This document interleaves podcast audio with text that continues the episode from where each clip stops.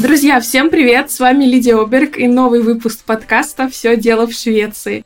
В этом подкасте мы говорим о Швеции, о том, как здесь все устроено, об истории, культуре, традициях, менталитете и, конечно же, о наших ребятах, которые сюда переехали.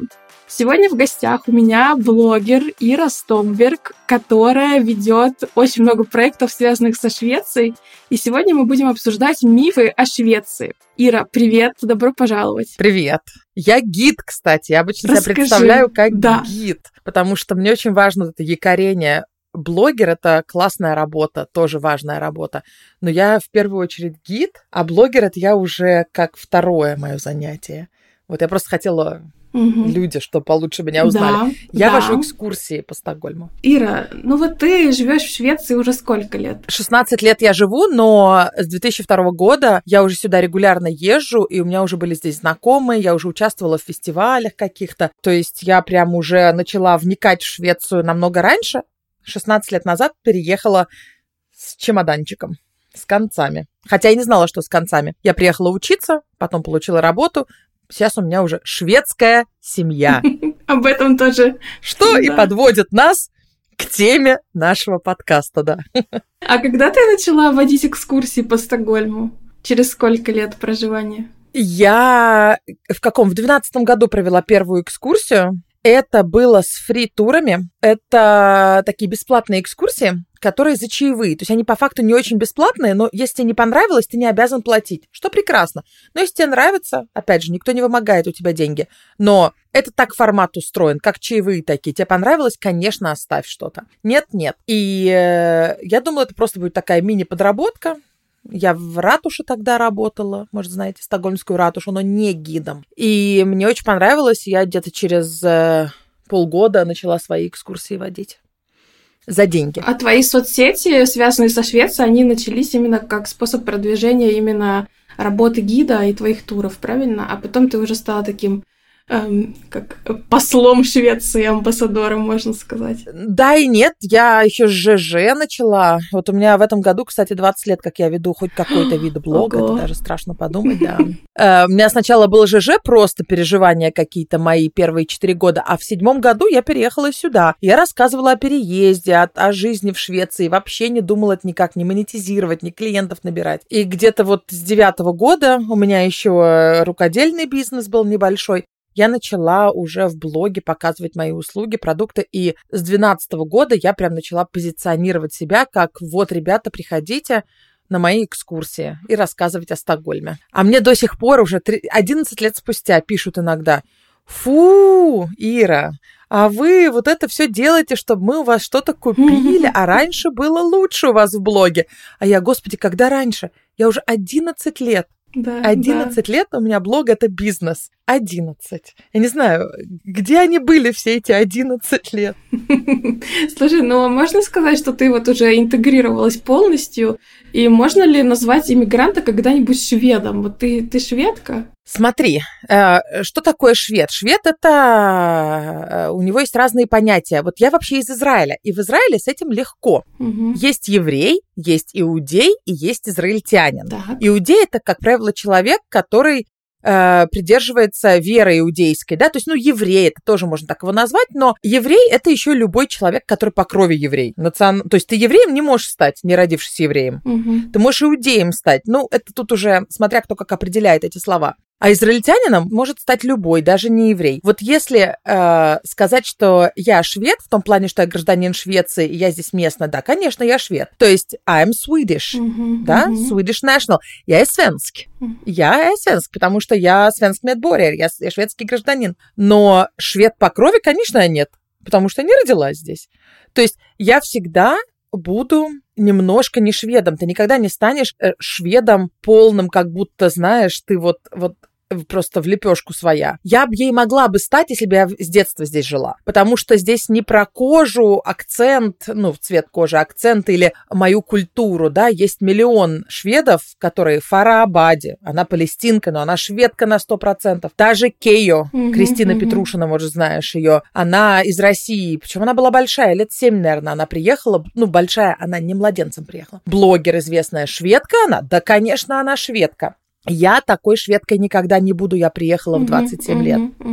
Понимаешь? Это не потому, что я иммигрант, а потому что я поздно приехала, чтобы совсем влиться. Но я считаю себя Слушай, я, наверное, одна из самых интегрированных из всех, кого я знаю в моем окружении, не родившихся здесь, угу. потому что, ну, будет играть шведская песня, я буду подпевать. Понимаешь? Да. Я знаю прекрасно репертуар всех Вероники Маджо, там, не знаю. Кент. Эм, э, ну, не, ну, Кент, да, Кент, Кент за границей знают. Я имею в виду что-то такое, знаешь. Ну, Эдди, Эдди Медуза. Ну да, Линус Лин Рус какой-нибудь, не знаю, Мисс Ли, вот эти. Ты все их поешь, да. ты подпеваешь старые песни 70-х годов, ты цитируешь э, шведский аналог «Бриллиантовой руки», все это «Беста Свенген Hökarängen», если ты знаешь вот эти все фильмы. Я их обожаю, я их смотрю, я мультики шведские люблю, то есть я вожу экскурсии в квартире Астрид Лингрен. Я считаю, что это прямо какой-то такой погон, который ты на себя одеваешь, что тебя как бы приняли в шведском обществе, mm-hmm, да. Mm-hmm. Мне кажется, я единственная иммигрант среди всех гидов там. Но я не буду шведом никогда, и это мне не надо. Я, я могла ей стать. Я могла пройти э, а я, кстати, была на твоем курсе по произношению, и оно у меня реально увели, улучшилось. Так. Но я могла бы, знаешь, добить произношение до идеального, потому что это навык. Любой это может сделать, если захочет. Да. Но мне это не надо. Понимаешь? Мне окей просто с хорошим произношением, когда шведы меня очень хорошо понимают. Угу. Но я хочу, чтобы у меня... Я не хочу, чтобы шведы думали, что я родилась здесь. Угу. Понимаешь? Я это я. А вот, кстати, как, как, когда шведы говорят, например, о, о людях, которые переезжают, э, часто мы слышим словосочетание Ньянленда свенска, ну, типа новоприбывшие шведы. Угу. Это какая-то шведская толерантность? Да. Почему так говорят? Политкорректность? Почему нужно называть новых людей шведами? Потому что они часть шведского общества, и они шведы. Это опять же, как вот, это, считай, они израильтяне, если бы про Израиль говорили, да? Новоприбывшие израильтяне. Новоприбывшие шведы, потому что они живут в Швеции. Тут вопрос просто интерпретации этого слова. Я склоняюсь к тому, чтобы расширить эту интерпретацию. Я против того, чтобы не называть новых людей шведами. Я за то, чтобы всех называть шведами. Все, кто часть этого общества, все, кто здесь живет и считает себя местным, они шведы. Они, безусловно, не шведы по крови, Видишь, обидно, что это одно и то же слово, и мы путаемся. Угу. Намного проще быть, например, вот в России есть россияне, а есть русские, да? Ты не можешь стать русским, если ты американец, но можешь стать россиянином. Да. В Америке тоже. Ты испанец, но ты можешь стать американцем. А в Швеции слово одно и то же. Угу. Вот, поэтому, конечно же, они новые шведы, так же, как они были бы новыми американцами или новыми бразильянцами. Но они не шведы по крови, да. А многим это мешает, это слово. То, что новых иммигрантов называют шведами. Как-то так, они не шведы. Это просто вопрос семантики этого слова. Вот как раз мы сегодня... Я за расширение тотальное. Да. Мы немножко затронем вопрос «мы и они», знаешь, такое противопоставление шведы и не шведы. Это в блоке про криминал, сразу такой спойлер. Э, насколько это Давай, действительно... Да, горяченькое. Да, горяченькое. А вообще... Жареным да, пахнет. Вообще, э, почему люди в Швецию переезжают? Чем эта страна привлекательна? О ней столько ходит разных мифов, слухов, но все таки многие сюда стремятся. Вот интересно, мы с тобой спросили у наших подписчиков, да, про мифы. Да. И большинство мифов негативные. Да, стереотипы скорее. Были да. позитивные тоже. Но позитивные, кстати, видно, люди понимали, что они есть, но они правда и поэтому их не писали. Mm-hmm. А наши подписчики люди адекватные, и они понимали, что мы хотим просто развеять мифы, и писали мифы негативные, мне кажется, поэтому. А почему переезжают? Ну, во-первых, потому что высокий социоэкономический фактор здесь. Высокие э, социальные страхования, все эти бесплатная школа, ну, это можно продолжать как бы вечно. И единственное, что многие забывают, что над этим шведы, опять же, когда мы говорим шведы, мы говорим все, кто здесь живет просто, да, они трудились минимум 100 лет. Да чтобы здесь сейчас так было хорошо. Поэтому, когда ты сюда приезжаешь, ты начинаешь пахать, как все, на это благо общее. Это не то, что, ой, какая страна, классно, пойду поживу. Какая классная страна, и все там пашут, чтобы было хорошо. И я поеду попашу. Вот так надо думать, мне кажется. Поэтому налоги высокие, но нет смысла жаловаться, если вы приехали в страну с высоким соци... Э, вот этим страхованием, понимаете? Потому что это все... Мы про это еще будем говорить с тобой. Да, про социализм у нас сегодня тоже будет блог. И вот э, подошли да. к теме того, что э, многие, кто здесь уже живут, они разочарованы. А возможно, они даже никогда не были очарованы, чтобы разочароваться. И вот говорят новым людям, скоро-то у вас спадут розовые очки, и вообще не приезжайте сюда, уезжайте отсюда, скорее эта страна уже не так, как была, не такая, и э, давайте здесь вот э, как-то вот будем уже доживать свой срок, а новые не приезжайте. Почему так? Почему люди, которые здесь живут, говорят сюда не приезжать? Я очень мало такого вижу. Я не знаю, с кем ты, ты общаешься. А я, не, а я на форумах, на форумах, знаешь, вот. Ой, нет, ты про Facebook? Да, ну, знаешь, Это когда гадюшник. человек... А, потому что человек не знает, куда идти. Вот он а, ищет вот что-то про Швецию, там, обращусь к своим соотечественникам. Это достаточно такое желание, естественно, это первый фильтр, и там наступает какой-то кромешный вообще мрак, страх. Ой, и... ребят, во-первых, группа на Фейсбуке это это, это просто кошмар. Есть парочка нормальных, где нету негатива, но самые крупные — это просто ужас. Там никого из людей, у которых как бы, ну, там очень мало интересной, адекватной, доброй, критически мыслящей публики. Поэтому, пожалуйста, если вы спрашиваете что-то на Фейсбуке, пожалуйста, идите, там вам и хорошее тоже подскажут. Но все делите на два, особенно негатив. Теперь, э, почему говорят, ой, вы разочаруетесь, вот это все? Да потому что многие сюда едут думают, классно, лафа, э, длинный декрет, все бесплатно, ну классно, буду жить, как в масле кататься. А нет, надо работать очень много, и налоги будешь отдавать огромное, чтобы чей-то ребенок учился бесплатно, а твои-то уже отучились, например. Или вообще детей нет, и многие да. Или вообще детей нету, да, и ты здоровенький, оплатишь как все, чтобы вот те вот те иммигранты, которые приехали с десятью детьми, это главный да, да. аргумент тех, кто жалуется, чтобы они жили в масле, а ты платишь за них налоги, да? Вот это часто расстраивает людей. А, расстраивает, что Швеция, она оказывается не такая, как была на картинке у них в путеводителе. Но я тут должна как гид и историк сказать, что Швеция никогда такой не была. Uh-huh. У Швеции очень интересная политика, еще со времен национального романтизма, это конец 19 века, рисовать идеальную картинку. Ну, многие страны этим занимаются, но Швеция преуспела просто. Э, в конце позапрошлого века, в начале прошлого, заказы государство делало самым известным художникам Карлу Ларсону, Андершу Цорну, чтобы они рисовали идеал блондинов. Где в Швеции блондин? Хоть одну натуральную блондинку-шведку видела, все красятся, взрослую. Их нету. Высветляются, да. Все угу. высветляются. Есть русые, но блондинок а их каждая вторая на улице. Они все крашены. Но на картинках есть вот эти идеальные девушки с цветами в волосах. Какие цветы в волосах? 19 век все пахали на фабриках или в деревнях. Досуга не было. Досуг один раз в год на Мидсоммар. То есть Швеция была беднейшая, да, она вылезла на индустриях в конце концов в 19 веке, но раньше было намного хуже, чем сейчас. Вы просто вообще не понимаете, не представляете, говорю я этим людям, которые жалуются, что раньше было лучше. Были редкие просветы за последний век, например, когда и правда в каких-то аспектах было лучше. Например, покупательская способность шведов в 60-е годы в, нек- в некоторые периоды была выше, чем сейчас. Несколько лет всего, да?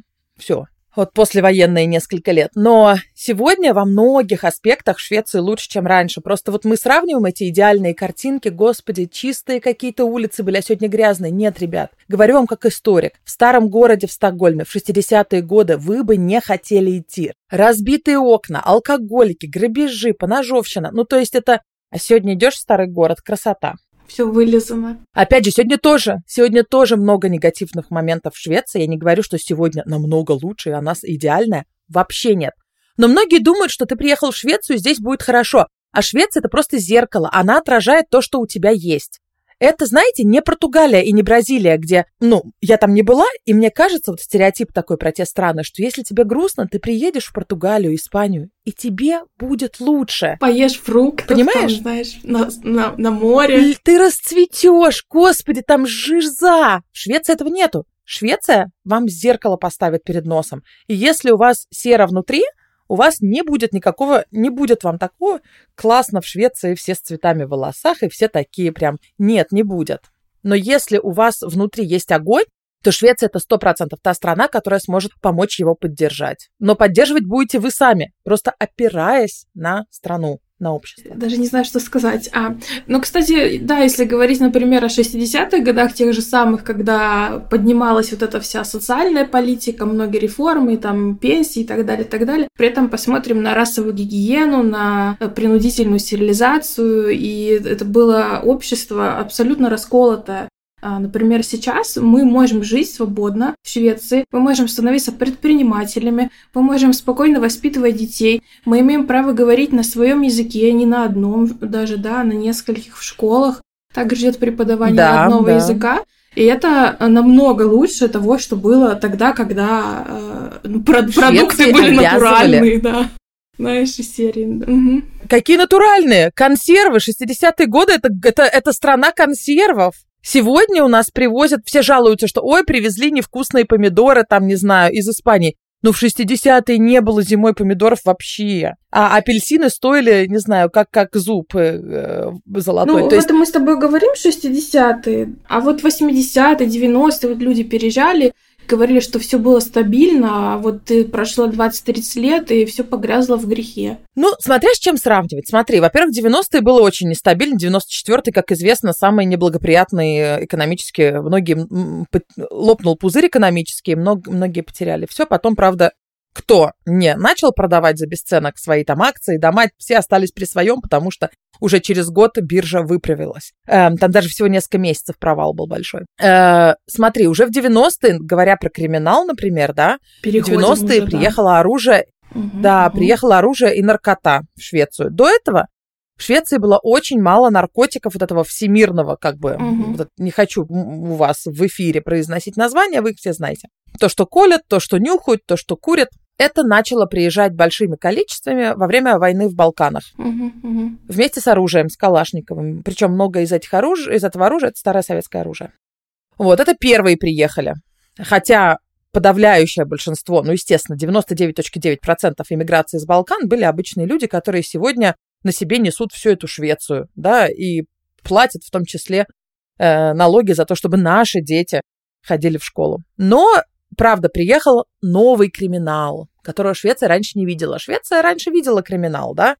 Например, там детей били, жен били, э, грабители разные, там поножовщина, все это было. Но вот не было мафии с огнестрельным оружием, да еще и с наркотой. Этого не было, правда. И оно приехало, и в 90-е был первый пик преступности, да, потом еще было несколько. И вот сейчас еще пик, и это ужасно. Э, но сейчас он на спад идет. Я не знаю, ты видела цифры или нет. Какой бы сентябрь нам не казался ужасным, потому что, правда, сейчас прям человек 5, наверное, погибло в стране, даже больше, может, в сентябре только.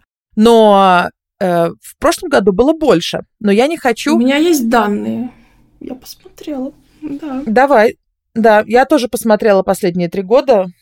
Рассказывай. Так, что рассказать? Ну вот если за прошлый год смотреть, всего стрельбы было 391 случай, умерло 62 человека и пострадало 107. Это за 22 год. А дальше, если смотреть за 21 год, то всего было 344, 45 умерли, 115 пострадали.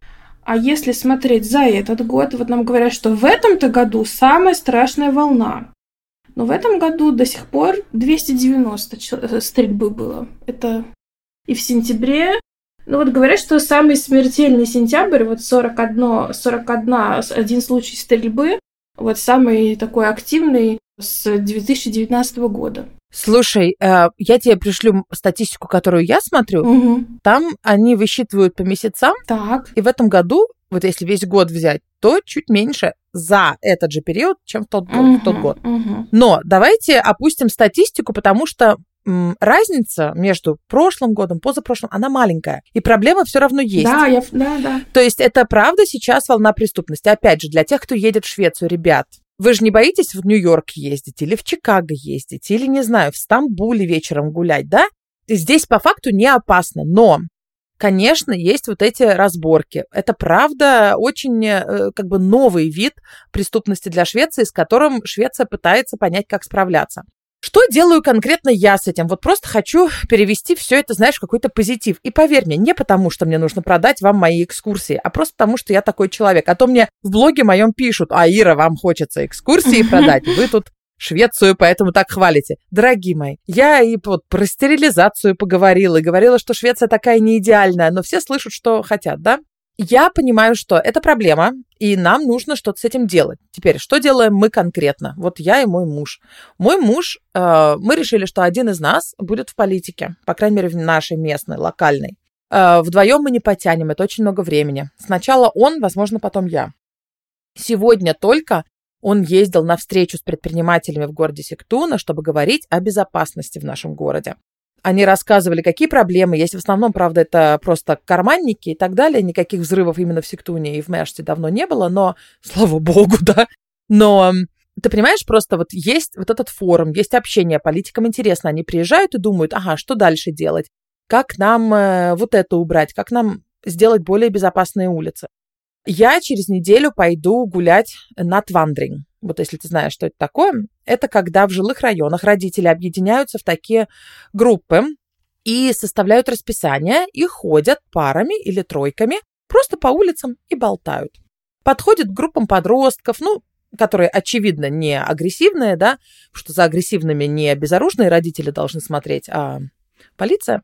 Просто, ребят, как дела, там, конфеты, может, даже дадут им какие-то, просто чтобы все дети от там 12, да, какие-то, как, какой там возраст самый у нас. Сегодня, к сожалению, многие вот эти 12-10-летние э, работают курьерами, им же наказания нету mm-hmm, для более взрослых. Да, вот. Да. И вот, вот они смотрят, эти родители, кто там где сидит, кто что курит, и не с точки зрения наказания, а с точки зрения просто вот взрослые, мы гуляем, пришли пообщаться. У нас в нашей деревне, где мы живем под Стокгольмом, э, мы около Мэштеру, Сашберг называется наша деревня, Здесь очень спокойно. Но у нас много детей, и поэтому мы тоже собираемся ходить вот в эти вечерние походы. Ты гуляешь с 8 вечера до 12 ночи. Ходишь просто по всем улицам. Просто показываешь, что ты есть, что улицы не пустые. И мне вот это очень нравится в Швеции, что объединяются люди во всякие такие э, вот движи, понимаешь, в такие шухеры, угу. как это правильно назвать. Вот. Э, что еще можно сделать? Я, например, участвую в двух программах помощи интеграции новоприезжих. Вы спросите, какая здесь связь с криминалом? Э, такая, что, конечно же, криминал связан с волнами иммиграции. Это ни в коем случае не значит, что иммигранты равно преступники. Это наоборот. Мне кажется, среди новоприезжих иммигрантов намного больше людей, которые сидят тихонечко и делают все по правилам, потому что иначе они могут здесь не остаться. Но, э, безусловно, с иммиграцией часто приходят всякие ну, элементы, которые не нужны. Но при этом иммиграция – это очень важная вещь для Швеции. Интеграция нужна, понимаешь? Нужна хорошая интеграция людей, которые приезжают, потому что часто преступность, она происходит в эти Ютанфашкап умроды, вот эти все э, районы, которые гетто, так называемые, где люди второе, третье поколение без работы сидят, им нечего делать. О, тут мне подкинут бабло, если я продам 3 кг чего-то там, понимаешь? То есть эм, люди от безвыходности идут в криминал. Я хотела сказать, что есть программы, которые нацелены не конкретно на криминальную молодежь, но это все равно часть большой картины. Мои свекры, например, ходят в местную школу и помогают новоприбывшим делать уроки по шведскому. Это простые подростки, но вдруг кто-то из них, если бы не было этой программы, пошел бы на улице лишние полчаса провел, понимаешь? Да, абсолютно. Вот, и я участвую в двух таких программах. Вот, я всегда это разворачиваю в то, что мы можем сделать. И в Швеции я вижу вот ответственность у политиков. Не, не всем мне нравятся политики, но я вижу, что они прям говорят об этом. У людей. Люди не валят на какую-то на каких... Хотя кто-то валит, я уверена, на политиков, но среди моих знакомых у меня какие-то все, видно, мне интересно с такими общаться, и поэтому у меня группа общения такая, что такие ответственные граждане, понимаешь, мы все что-то делаем, усложняем себе жизнь, но мы чувствуем, что мы не просто сидим в стороне от событий, а мы что-то делаем. Да, ну вот как раз-таки, в отличие от тех, кто говорит, что скоро спадут розовые очки, не приезжайте, здесь стреляют. Но вообще хотела сказать по поводу того, эм, кто совершает преступление и почему. Тут вопрос извечный, курица или яйцо, что было раньше. Это общество виновато, и это мы вместе э, э, несем коллективную ответственность за то, чтобы эти люди не совершали преступления от безвыходности, либо это их осознанный выбор, и нужно их наказывать, э, в тюрьму сажать, закрывать, и, и чтобы другим неповадно было, вот как раз-таки, да, эти политические, социал-политические вопросы постоянно э, на повестке дня, и как раз вот у нас партии ну, да. более правые выиграли, и посмотрим, как будет развиваться. А вообще относительно вот этих страшных преступлений, где стрельба, взрывы и так далее, если мы говорим, что их было там 300 с чем-то за год, то вообще за 22 год э, преступлений, о которых э, была подана заявка в полицию, было полтора миллиона. То есть вот эти стрельба – это просто ничтожный процент от всех вообще преступлений, которые были зарегистрированы. Поэтому говорить о том, что приехав в Швецию, ты сразу попадешь в какой-то гетто, где там тебя ограбят, застрелят э, и, и забьют, ну, некорректно если мы говорим Ребят, о туристах. Да, я хочу еще сказать, что э, в этих гетто так называемых 99.9 людей это простые миролюбивые да, рабочий класс да, в основном. Да. Люди из разных стран, которые, в отличие от, как вот, знаешь, тоже миф холодных шведов, они с вами разговаривают. Вы там легче найдете друзей себе. Там очень вкусные рестораны. Я регулярно, у меня друзья есть во многих таких районах. Я туда езжу. Вот в пятницу даже поеду видео снимать про такой район. Ну, если там Днем, например, ты придешь, там будет все тихо, спокойно, дети будут на площадке играть. Вечером, не знаю, не, не была, но у нас э, в Эребру, где мы раньше жили, тоже есть такой район неблагополучный. Он один из Юцата Умроден, который вот э, в, в, в регистре у полиции. Вивала называется. Я знаю, да. Ну и, и что? Там, в принципе, вот если бы я не знала, если бы я не знала, что это какой-то район там специальный, я бы вообще никогда не подумала, потому что мы там были, и мы были в магазинах, которые там, там, типа Купа, и, и ну, в общем, просто, просто вот я бы никогда не догадалась, что там вот у нее какая-то слава. Ну, видимо, э, как выбираются эти лица Том Роден, да, по статистике каких-то преступлений, правильно?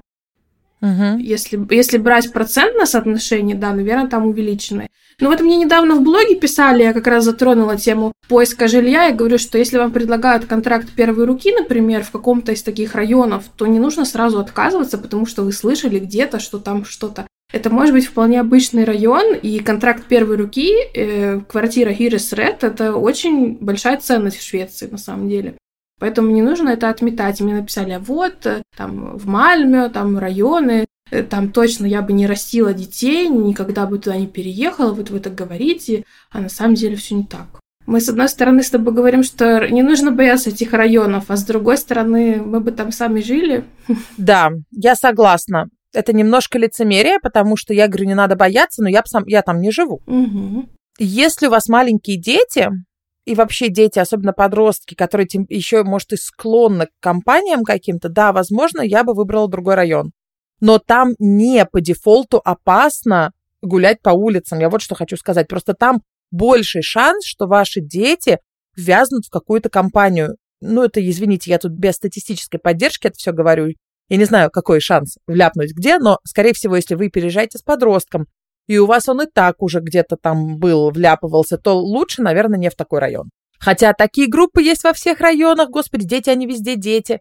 И я уверена, в нашей тихой деревне тоже есть народ, который, знаешь, скупает и перепродает. И у нас переулков нету, но есть где постоять или посидеть, знаете, в адидасах и, и семке полузгать. Если это, это все такое у меня э, образ такой, знаешь, подростка, который сидит и такой э, да, нечем заняться. Неблагополучный подросток, да. Ну вот, кстати, по поводу адидасов, вот э, модной одежды, сейчас же многие магазины с дорогой одеждой, которая популярна у подростков, перестали принимать наличные в связи с тем, что вот были случаи, когда эти деньги, которыми они расплачивались, были получены нечестным путем, и вот э, пытаются вот так вот уменьшить э, или снизить мотивацию к получению незаконных денег. Что ты об этом думаешь? Ну вот интересно, что люкс все равно продолжает принимать нал, люкс-сегмент в Стокгольме.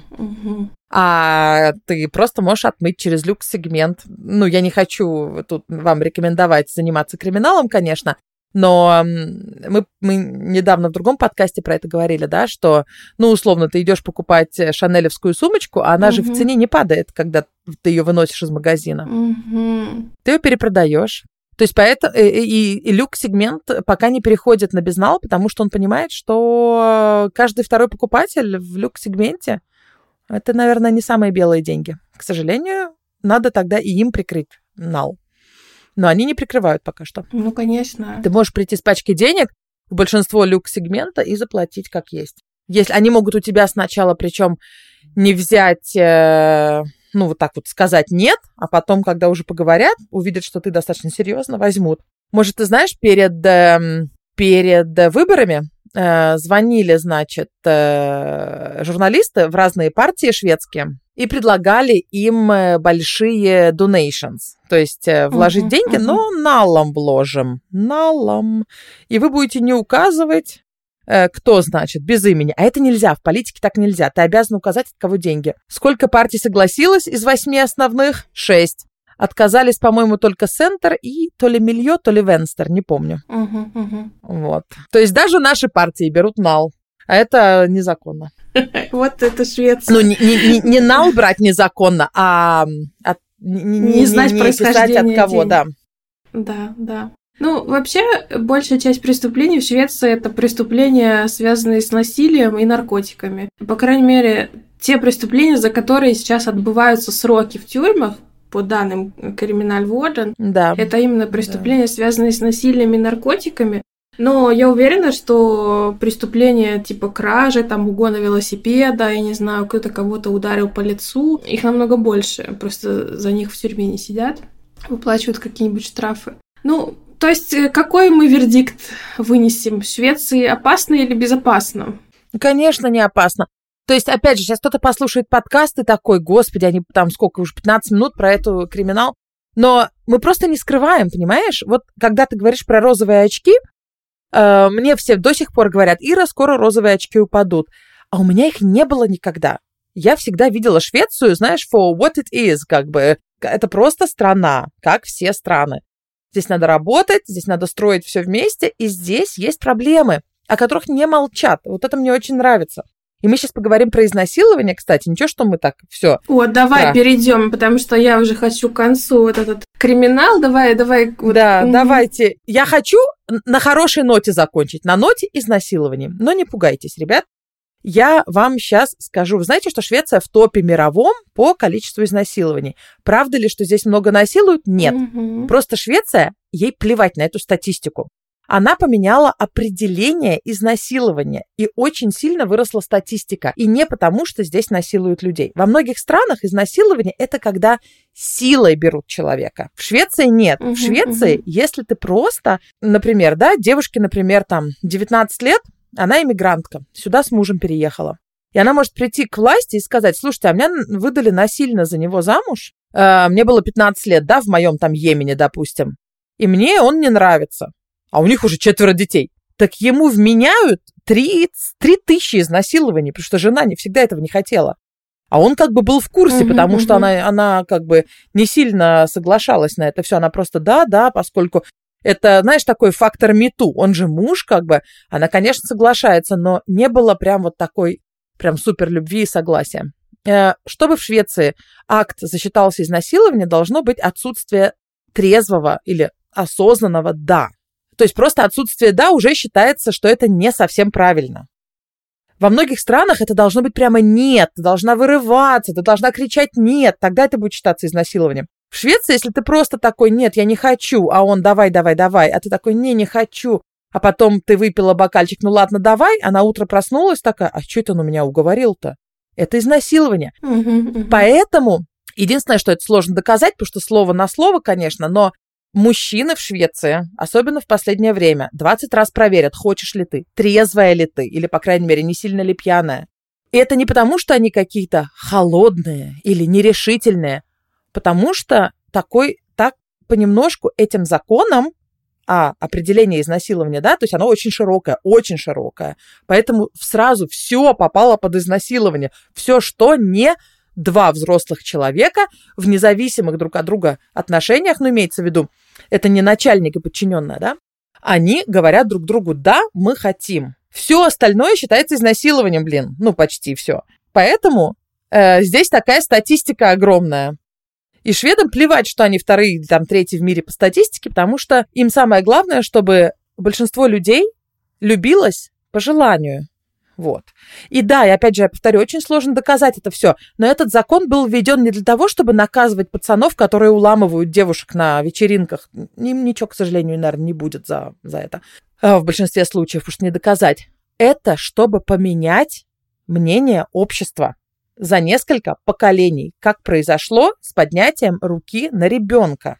В 79 да. году Швеция запретила использовать насилие, моральное и физическое кажется, воспитание. Нет, в 79-м.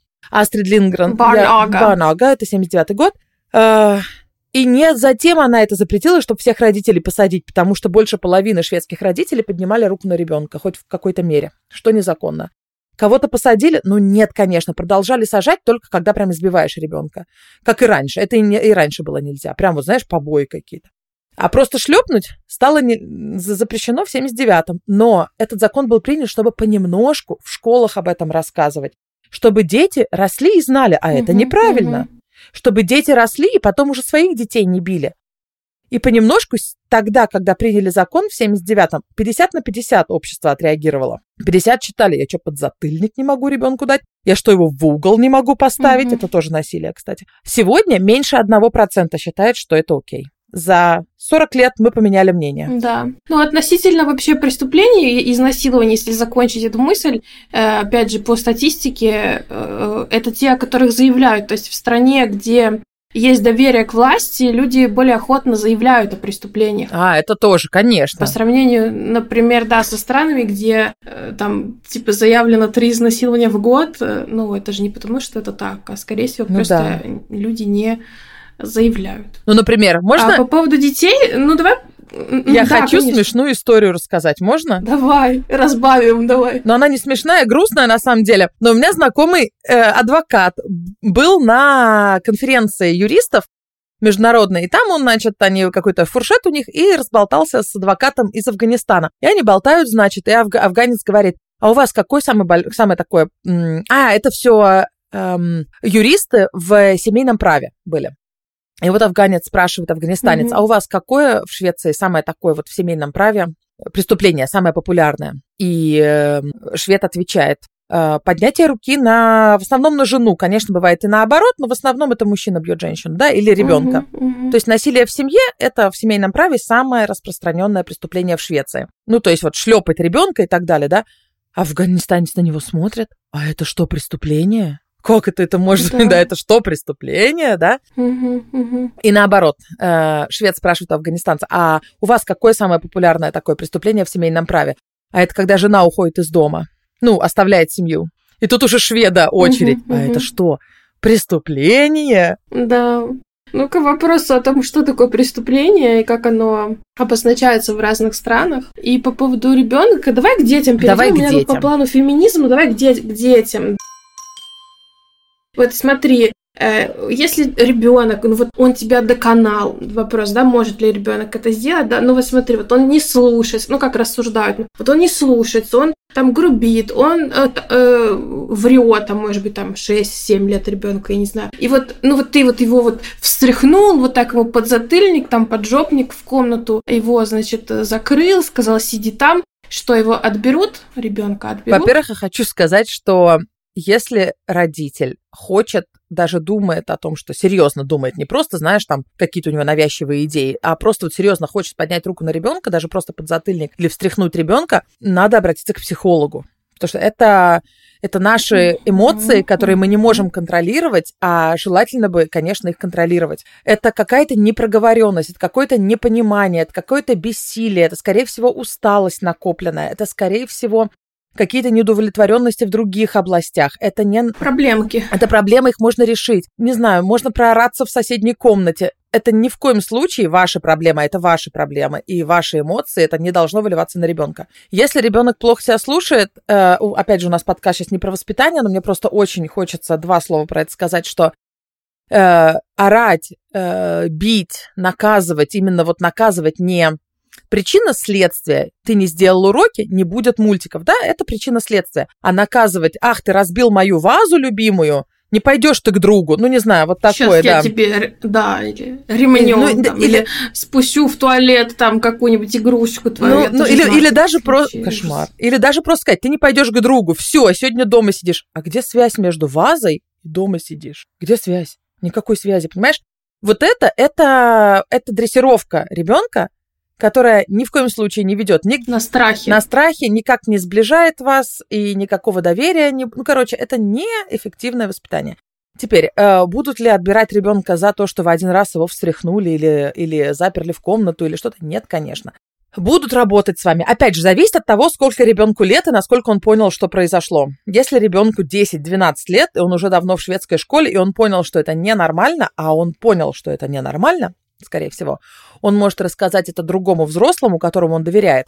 И тут опять же вопрос, он вам доверяет? Если вы это сделали раз в жизни и потом извинились, вы просто, извини, на меня что-то нашло, это ужасно, угу. то ничего, как бы, ребенок вряд ли это куда-то дальше понесет. А если это у вас в системе, то, конечно, он расскажет другому взрослому, которому он доверяет. Это может быть учитель. И тогда, да, социальная служба будет разбираться. Но в первую очередь никогда не отбирают детей. Отбирают детей, когда опасность для ребенка. Если вы его прям бьете, или регулярно шлепаете, или, не знаю, орете на него постоянно. Ребенок растет в моральном, там, не знаю, прессинге постоянно. Я тебя родила, вот это все, да. Но они сначала будут проверять, они сначала придут, будут разговаривать, предложат вам психолога, если вам сложно, если вы не можете контролировать свои эмоции, если вы не можете как-то, э, не понимаете, как воспитывать ребенка, вам сначала предложат помощь.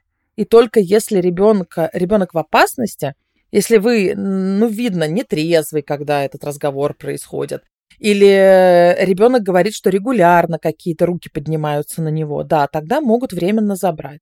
Если вы не будете сотрудничать с психологами, которых вам предложат, то, возможно, это будет и не временно. Но в первую очередь не забирают. Государству невыгодно забирать детей. Это такой жирный миф, что отбирают детей, отдают, знаешь, там, не знаю, геям, геям отдают, вот кому отдают. Геям отбирают. Ага. Э, рус, ру, ру, Именно русских детей отбирают, отдают геям, да. Это миф, потому что невыгодно. Родители бесплатно за детьми смотрят. А если передавать его в другую семью, им надо платить. За приемной семье платят деньги за ребенка. И э, это невыгодно государству, все. Э, государству намного выгоднее, что ребенок останется в своей семье. И они будут делать все для этого, но э, государству самое важное, чтобы ребенок рос здоровым морально и физически. Поэтому если в его семье ему такого, такую возможность не дают, то ему подыщут максимально приближенную к этому возможность в другой семье. А детских домов здесь нет, наверное, ты уже говорила об этом, да? Есть э, такие интернаты. Когда-то да, ну да, в Швеции, да, да. Есть интернаты для подростков, которые не приживаются в семьях уже, и часто это криминальные подростки, да, такие интернаты есть, но это не детские дома. Вот, детских домов нету, да. Ну, кстати, э, вот э, часто, опять же, можно прочитать или где-то услышать в СМИ, что вот забрали детей, ни за что, ни про что, там не разрешил пойти к другу, и ребенок настучал, его забрали, не дают видеться с родителями. На самом деле, конечно, там э, это не, не только по этой причине. Там намного больше должно быть факторов, о которых никто не говорит и не рассказывает. Но также важно понимать, что в нашем менталитете, да, ребенка закрыть в комнате или там, не знаю, дать ему какой-то шлепок, еще что-то, не разрешить пойти к другу, отбирать телефон, выключать интернет систематически, это способы воспитания, которые в Швеции неприемлемы. И действительно, если в вашем понимании это ничто, то ребенка могут забрать ни за что. Вот, Поэтому да, тут, да, да. конечно, нужно да. внимательно, да, с этим, с этим работать. Один из членов нашей шведской семьи работает напрямую с э, вот в социальной службе напрямую с расследованиями, связанными с детьми. И у этого нашего члена семьи был, была семья русскоговорящая, и они очень недоброжелательно, недоверительно относились э, к вот встречам, которые были назначены, не шли на сотрудничество и в штуки воспринимали разные вопросы, там, например, расскажите, как, как устроен ваш день, там, как вы распределяете дела. А, очень негативно, потому что у нас нет доверия к властям, мы не хотим с ними сотрудничать, многие начинают истерить, плакать, кричать, а, когда вот приходит какое-то заявление о беспокойстве, так называемый урусан мелан, эм, это в Швеции все говорит о том, что вы нестабильны. Если вы начинаете кричать, доказывать, это говорит о том, что родитель находится в нестабильном эмоциональном состоянии и является поводом как раз-таки к беспокойству. И ребенку с ними опасно, да. Да, да, да, да. И вот здесь расходится, то есть кто-то посчитает, что это ничего, то есть э, вообще это нормально, а шведы так не считают. Так что нужно очень аккуратно вести себя и также говорить с детьми, чтобы они, ну не то чтобы не рассказывали там что в семье, ну, как бы лишний раз, может быть, как-то э, я даже не знаю, как сказать. То есть не то, чтобы дети скрывали, что Нет, там, конечно, наоборот. Тоже понимали, что да. все, что они говорят, да, все, что они говорят, может быть использовано против, против них в суде, да? да. Ну, то есть, что Но слеж, слежка идет. Мне кажется, это хорошо, что дети рассказывают в школе, потому что родители понимают, что дети не их собственность, что у родителей да, есть... Что дети имеют голос. Да, во-первых, дети имеют голос, дети это индивид, а отдельный от них. Но по факту родительства они имеют вот эту вот привилегию 18 лет э, нести за них ответственность. Это привилегия. Не хочешь, не неси, пожалуйста. Вот в роддоме можно оставить, ну, если очень хочется. Всегда будет, кто найдет, э, воспитает. Но э, у вас привилегия. Это не право ваше. У вас это ваша возможность, да. ваша как бы вы хотите его брать, берите. Но я как мать хочу сказать всем, кто, возможно, слушает и думает, а как иначе воспитывать? Ребят, я читала очень много книг, я слушала очень много психологов, и э, я должна сказать, что есть миллион способов, как воспитать. Надо только заинтересоваться этими способами без единого поднятого голоса. Ну как, крика, да, без единого унижения своего ребенка, без единого шлепка, без единого наказания, которое без причинно-следственной связи, можно воспитать детей. Поинтересуйтесь. Но нужно быть в ресурсе, что называется. Нужно иметь на это... Если у вас не получается, заботьтесь о себе в первую очередь.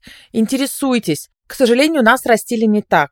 Нас растили многих mm-hmm. из нас да. не так, и нам очень сложно перестроиться. Я смотрю на моего мужа, у него даже, а его растили уже так, понимаешь? У него даже в голове не может быть, чтобы не извиниться после того, как он крикнет на ребенка. Вот знаешь, крикнет в смысле я ком... Да. Например, он собирает их в школу. Да сколько вам говорить еще можно? Это причем крик, да, mm-hmm, редкий mm-hmm. и всегда без унижения. Никогда не будет ты такой-то, вот это все, да? Да сколько вам Ты можно говорить там. уже? Угу. А потом в машине, когда все сядем, он сказал, ребят, вы поняли, почему я крикнул? Конечно, не надо было поднимать голос, потому что я знаю, что вы и так все понимаете.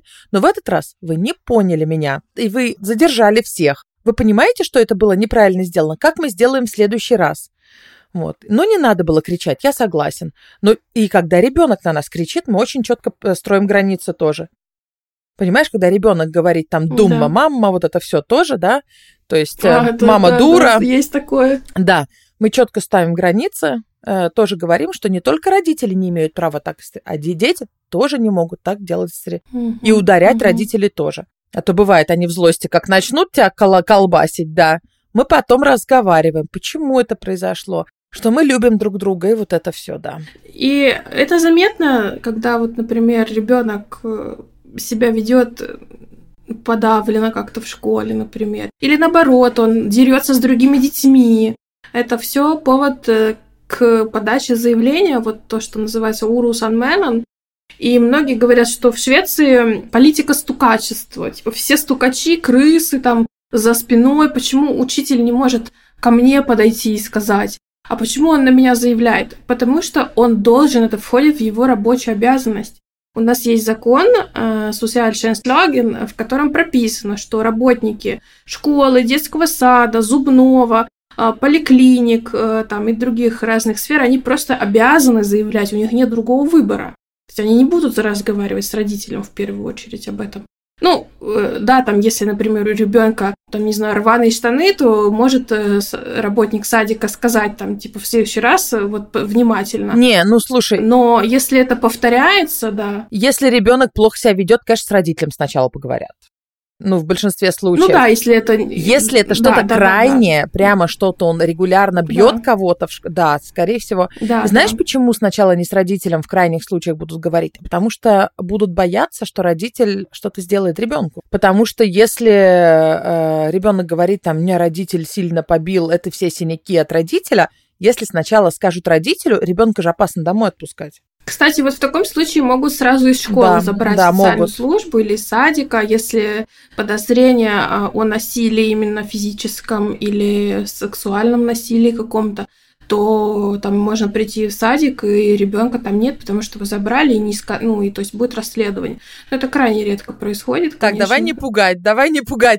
В большинстве случаев, ребят, если вы там, не знаю, шлепаете своих детей, постарайтесь этого не делать, а, обратитесь к психологу, почитайте книги по воспитанию, и идите на контакт, если вдруг с вами э, свяжется социальная служба. 100%. Идите на контакт и работайте с их психологами, и говорите, что вы все равно, ну, вы, да, ошиблись, потому что в Швеции это неприемлемо от слова вообще. Представляете, вот давайте я всегда, как вот, когда со мной не соглашаются, ну как же так? Ну просто подшлепник ребенку неужели нельзя дать? Представляете, вот вы живете, допустим, где-нибудь, ну вот в Украине, да, ладно, не знаю, Беларусь возьмем, неважно, и к вам приезжает иммигрант из какой-нибудь страны, где можно давать поджопники женам за то, что она не вымыла посуду.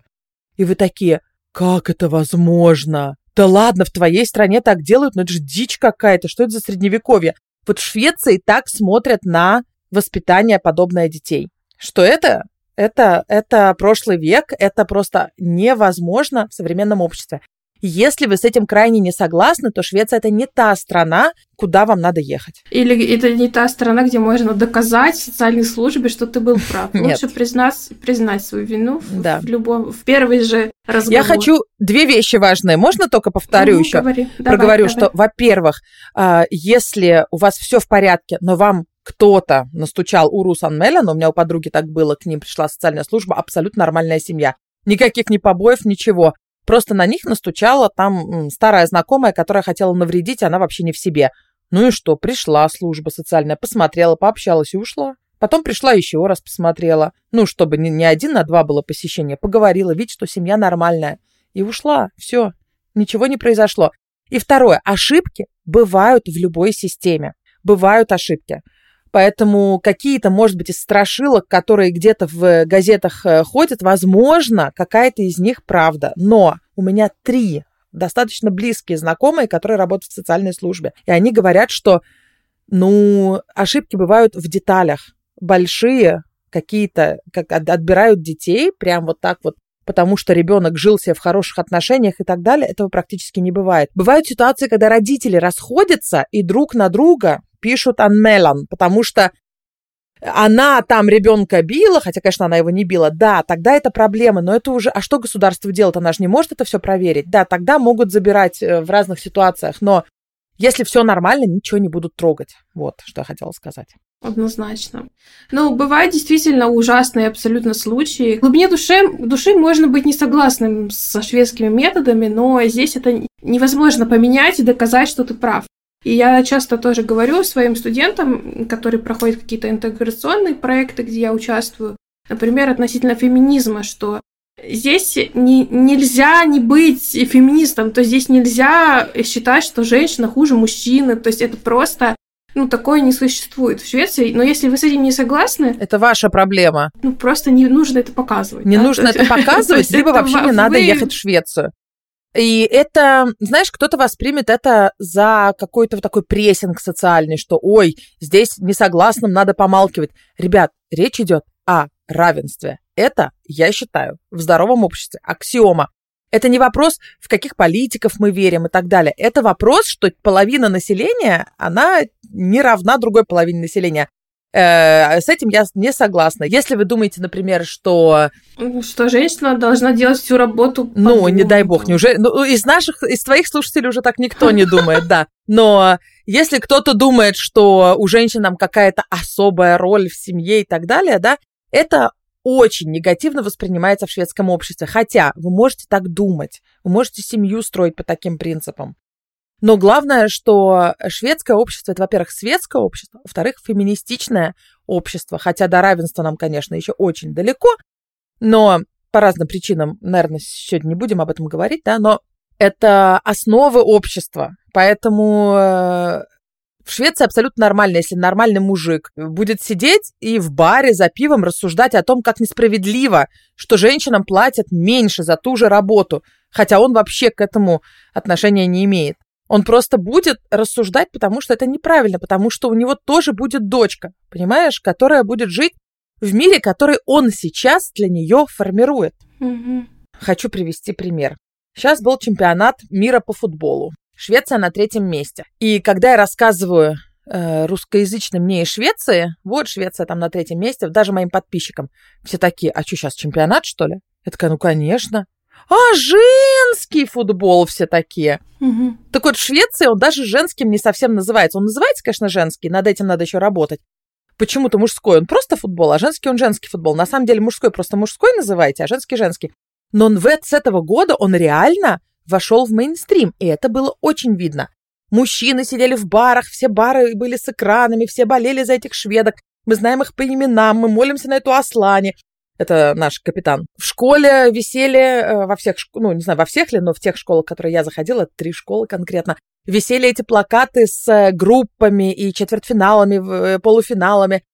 Женский футбол, понимаете? Во многих странах это вообще не рассматривается как серьезный спорт, так, хобби. А шведы даже не говорили, что это женский футбол в большинстве случаев. Это просто футбол. Да, в данном случае играет женская сборная. Но это такой же точно футбол. И, божечки, как это важно, как это важно. И мне так нравится, что мой сын это смотрит и считает, что, блин, какие... А так здорово, что наша женская сборная даже круче, чем наша мужская сборная. Вот видите, какие шведы крутые. У нас футбол крутой. Сидит он и заодно вот сегодня только что я была на его тренировке по футболу. Вот это мне очень нравится в Швеции, что... Ну, это то, к чему Швеция стремится, потому что все таки это не везде так. Например, даже в нашей семье, вот э, наши молодые родственники, шведы, парни, есть рассуждения у них, которые далеко не феминистического плана, а совсем совсем такие зашорены. Тем не менее, они и в декрете, и дома делают, пока жена работает. А вот это интересно, потому есть... что это уже несколько поколений, как Швеция декрет вела и для мужчин. И это уже настолько въелось, уже так привыкли к этому, что шведы такие понимают, что подождите, да, ну дети это уже не считается чем. А что это только жена-то будет с ними? А растут-то они быстро, а я что, это упущу все?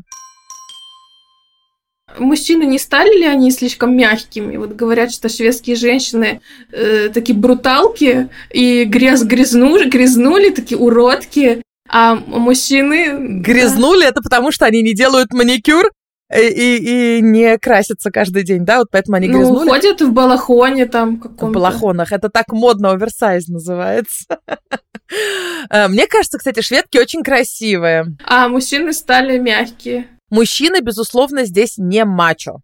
Один раз за моей подругой, может, она будет это слушать, не знаю, привет, Олеся, мы зашли в магазин, э, по-моему, русской еды. За нами гнался продавец, просил ее руки.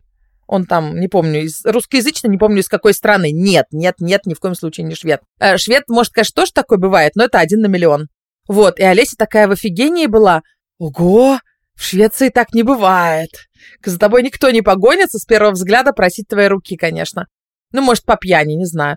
Но, э, понимаете, э, шведы, они, правда, намного менее мачо в плане, вот если южанина подкатов. взять, который подкатов, да, но в плане мужик сказал, там мужик сделал. Понимаете, он не будет говорить мужик сказал, мужик сделал. Он сказал, человек сказал, Кулаком как сделал. по столу не будет Да, нет. Но, например, северяне, э, да, которые у нас э, север Швеции, стереотип про них такой, что они прямо такие брутальные мужчины, но они как немногословные, могут и баньку построить, и, и с, с ребенком посидеть, вот такие вот, да. Ну, это стереотип, конечно, но я думаю, он вполне правдоподобный. Они немножко другие просто, серьезно. В Швеции очень много мужчин, которые в других странах воспринимаются как «У, какой вовлеченный родитель, отец!» А в Швеции mm-hmm, большинство mm-hmm. таких.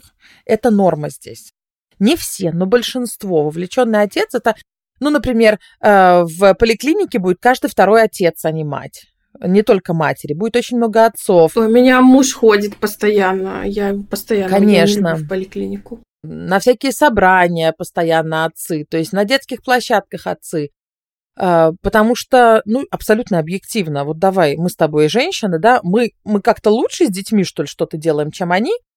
Если мужчина что-то не умеет делать с ребенком, это потому что ему не объяснила его мать когда-то, что он тоже будет отцом. Или не конкретно мать, человек, которая его родила, а общество, которое было в то время взрослое. То, что мальчикам не принято почему-то кукол дарить. Что за бред? Ведь они будут родителями. Девочкам окей машинки дарить, ну, современным девочкам, ну, если нравится машинка, да? Она же будет водителем, ну, инженером будет. А мальчикам почему-то кукол редко дарят. А почему? Ведь они будут отцами он на станет равне. Гей, он станет геем. От того, что станет отцом. Вот интересно, да? Представляете, как какие дурацкие мифы есть? Так что здесь очень вовлеченные родители. Конечно, не все, конечно, шведы есть разные, но пожив в трех странах, а я жила в России, в Израиле, э, в Израиле тоже, кстати, очень вовлеченные отцы, но реально в среднем в Швеции это больше, намного больше. Ну, а вот они умеют ухаживать? Потому что на свидание пойдешь, кофе попьешь, а он тебя попросит ему свешануть там 100 крон. Это правда или нет? Лида такая, все самые стереотипы озвучивает. Ну, нужно дать хлеба и зрелищ. Надо хлеба и зрелищ аудитории дать. Здесь на первом свидании обычно каждый платит за себя, но не всегда. Бывают шведы, которые заплатят за вас а может, вы за них на следующем свидании. Я никогда не видела людей, которые хотят за меня платить, потому что я всегда сразу плачу за себя и все. На первых свиданиях их у меня было немного, поэтому э, в Швеции четыре всего, потом нарисовался вот он, который уже тринадцатый год тут у меня. Поэтому э, у меня опыт маленький здесь. Но в России у меня никогда не было свидания, я была маленькая, когда уехала. Сравниваю только с Израилем. В Израиле платили ребята за меня. Поэтому я, я не знаю, как бы, что нормально, что ненормально, но мне кажется, что это странно, если за меня будут платить. Почему? Вот если я заплачу за парня, ему будет странно? Наверное. Ну, тогда он станет геем. Почему мне, ну, почему мне не должно быть странно, что он за меня будет платить? Не, ну мы же, ну вот смотри, я иногда плачу за подруг. Ну, не знаю, просто потому что э, Анька, давай я тебя приглашу, завтра ты меня, там, в следующий mm-hmm, раз ты меня, да? да? Это да, нормально. Да, конечно. А если мы с Анькой не знаем, встретимся ли еще или нет, то оплата, вот я плачу за, за двоих, когда я знаю, что с этим человеком больше не встречусь, обычно это в бизнес-отношениях, когда я, допустим, клиента приглашаю. То есть мы mm-hmm, в каких-то mm-hmm. созависимых отношениях, где я хочу его умаслить. Ну, это может не да. очевидно, но это такая корпоративная культура. Вот я встречаюсь с будущим клиентом, я могу его пригласить, это нормально абсолютно. Это не, ну, это, если это, конечно, не политика, то это не считается взяткой. И это маленькая сумма. То есть я рассчитываю на то, что у нас будут хорошие отношения, и мы хорошо сегодня пообедаем, и куда-то дальше пойдет наш контракт подписываться. Но когда вы встречаетесь на первый дейт, это же то же самое. Получается, что если он за вас угощает, то как будто бы он думает, что у вас хорошо пойдет. Ну, это не напрямую, это не то, что он думает, что вы обязательно с ним там в кровать ляжете. Нет, конечно, никто так не думает. Мужчины, которые платят за вас, они просто потому, что их так воспитали, платят в основном. Ну, русские, например, да. Uh-huh, uh-huh. А, не знаю, кто там. Но по факту вот этот социальный танец первого свидания, он именно идет из того, что один как бы более заинтересован и хочет как-то вот подма- подмаслить другого. Сделать приятное. Сделать приятное, чтобы тот как-то более расположен к нему был. Но если вот реально интерпретировать этот социальный танец, да, а а зачем, как бы? Ну, блин, ну заплатите каждый за себя. Тут еще такая фишка, что первые свидания обычно они очень простые. Они обычно в кафе или, может быть, э, пойти на фестиваль какой-то, ну, то есть не, обременя... не обременяющие сильно материально. Поэтому, если вы будете встречаться со шведом, не пугайтесь, что он за вас не платит. Это не потому, что он жмот, это не потому, что он какой-то слабак, это не потому, что он не галантный, а просто потому, что здесь по-другому работает общество. Он не хочет ущемлять вашу... Ну, просто два человека встретились, да? Для него заплатить за вас это будет как будто бы дать вам просто денег. На, на возьми деньгу. Вот просто, вот понимаете, вот вы встретились, о, привет, как приятно тебя увидеть вживую, например, вы в интернете встретились, встречаетесь, классно, и он протягивает тебе 10 евро, возьми. Ну это же странно, uh-huh. странно. Но я хочу сказать от себя, добавить хочу, что по-разному на самом деле. То есть, с одной стороны, да, это абсолютно нормально, что двое взрослых людей, которые там работают, пришли, и каждый купил, что хотел, кофе, там, чай, погуляли, походили, и билеты в кино каждый сам за себя может оплатить, и это не значит, что этот человек там жмот какой-то или еще что-то. Но если вам такое не подходит, есть очень много шведов, которые готовы платить просто за все да. и, и еще там, не знаю, целовать землю, по которой вы ходили. Абсолютно есть Они разные есть, модели да. поведения. Они да. Есть. Вот как и знаешь, вот это секс в большом городе, там вот эти героини. Вот Шарлотта, она там постоянно такая романтичная была, и все там смеялись над ней, что она вот хотела замуж выйти. Ну, а она так и говорила, так, я хочу выйти замуж, мне нужен вот муж. И если вам действительно вот что-то нужно, вам нужен мужчина, который за вас будет платить, такие тоже есть, ну тогда не соглашайтесь на того, кто не будет платить. То есть это не значит, что все такие. Нужно просто идти, как бы брать, что, брать, что хочешь от жизни. Но Поэтому... я хочу рассказать историю. Абсолютно. Угу. Давай, давай. Где мой знакомый швед встречался с девушкой, не помню, с какой страны она, но с постсоветского пространства. И она ему сказала на первом свидании, что она рассчитывает, что он будет платить, и второго не произошло свидания. То есть вы делаете это аккуратненько как-нибудь, хорошо? Э, не говорите в лоб человеку, что я рассчитываю, что вы будете за меня платить. То есть она, ну, да. вы, может, подумаете, ну и хорошо, что не было второго. Нет, она его хотела. И она поняла потом уже, да, что, но он в таком офигении был. Ш- что? Есть просто... Ну, типа, предъява такая была, да, от нее. Я хочу сказать, все-таки многие шведы на свидании, вот я, я опять же, да, я такая вроде неопытная, на самом деле я с очень многими людьми говорю, у меня свой подкаст есть, в котором у нас очень много обратной связи.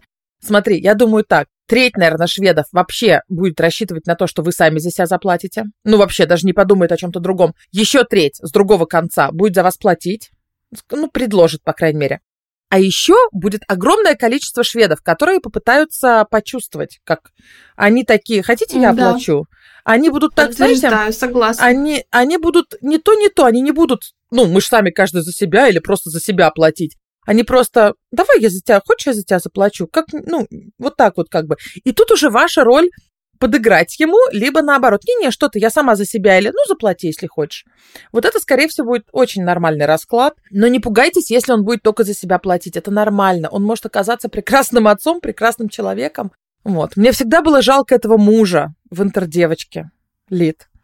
Помнишь, она а, там да. деньги тратила? Да. Он приходит домой. Она говорит, хочу там в Петербург, а он достает калькулятор и давай считать. Вот моя зарплата, вот убираем налог, вот убираем твою шляпку, вот убираем твое платье, что у нас осталось? И когда мы смотрели этот фильм, с нашим менталитетом в 90-е годы нам казалось, какой жмот. А сейчас я смотрю на него. Да. Какая она, э, какая она неадекватная. Транжира. Транжира. Капец просто. Как можно быть настолько не иметь экономического интеллекта вообще ноль? Видишь, как по-разному смотрим на это. Ну, у нее такая, знаешь, широкая душа, она, проси, она просила, просила свободы, вот она же там с этим дальнобойщиком, то есть он ее напоминал вот да, о да, доме, да, да. вот. Действительно меняются взгляды, ну, и могу так сказать, что даже если за вас на свидании не заплатят ни на первом, ни на втором, ни на третьем, это не значит, что потом в семейной жизни вы, вы тоже будете все делить. Может быть, потом он все равно будет за все платить. Вообще бюджеты все по-разному строят, и там не угадать, да. Э, все по-разному строят, но у многих, кого я знаю, он построен примерно плюс-минус одинаково в том плане, что кто больше зарабатывает, тот примерно чуть больше, может, платит. И знаешь что, когда вот мы с мужем начали встречаться, я была бедным студентом. А у него хоть какая-то, угу. но работа уже была. Я не могла себе позволить во все кафе ходить, если бы он меня не приглашал. Да, первые свидания я заплатила, а потом я ему просто открытым языком сказала. Когда он сказал, пойдем в кино. Я говорю, я не могу пойти в кино, у меня нет денег. Он говорит, я тебя приглашу. И у меня не было с этим проблем, потому что я знала, что, ну, как бы он меня не покупает, вот это все. Угу. То есть надо просто разговаривать. Шведы любят разговаривать. Ну, ты, ты можешь им сказать, они могут проявлять свои чувства, они могут сказать, что они чувствуют. Но они вряд ли будут вам, знаете, добиваться вас. Кто-то будет, будут, есть такие шведы, их не так и мало. Но большинство, возможно, будет аккуратно подходить к отношениям, и когда после первой встречи вам никто не напишет, это окей писать первым. Он, возможно, не уверен. Вы, возможно, были слишком холодная. Ну, возможно, вы были ну, как будто играли недоступную, знаешь, бывает такое. А он интерпретировал, что вам неинтересно, и поэтому не пишет, да. что вам неинтересно. А вы думаете, фу, какой нерешительный. Не хочет давить. В Швеции все такие нерешительные, в хорошем смысле. Девочки, если вы кто сейчас слушает нас, э, если вы именно вот ищете ребят, я знаю, что нас мальчики тоже слушают, но я просто хочу привести пример mm-hmm. моей знакомой.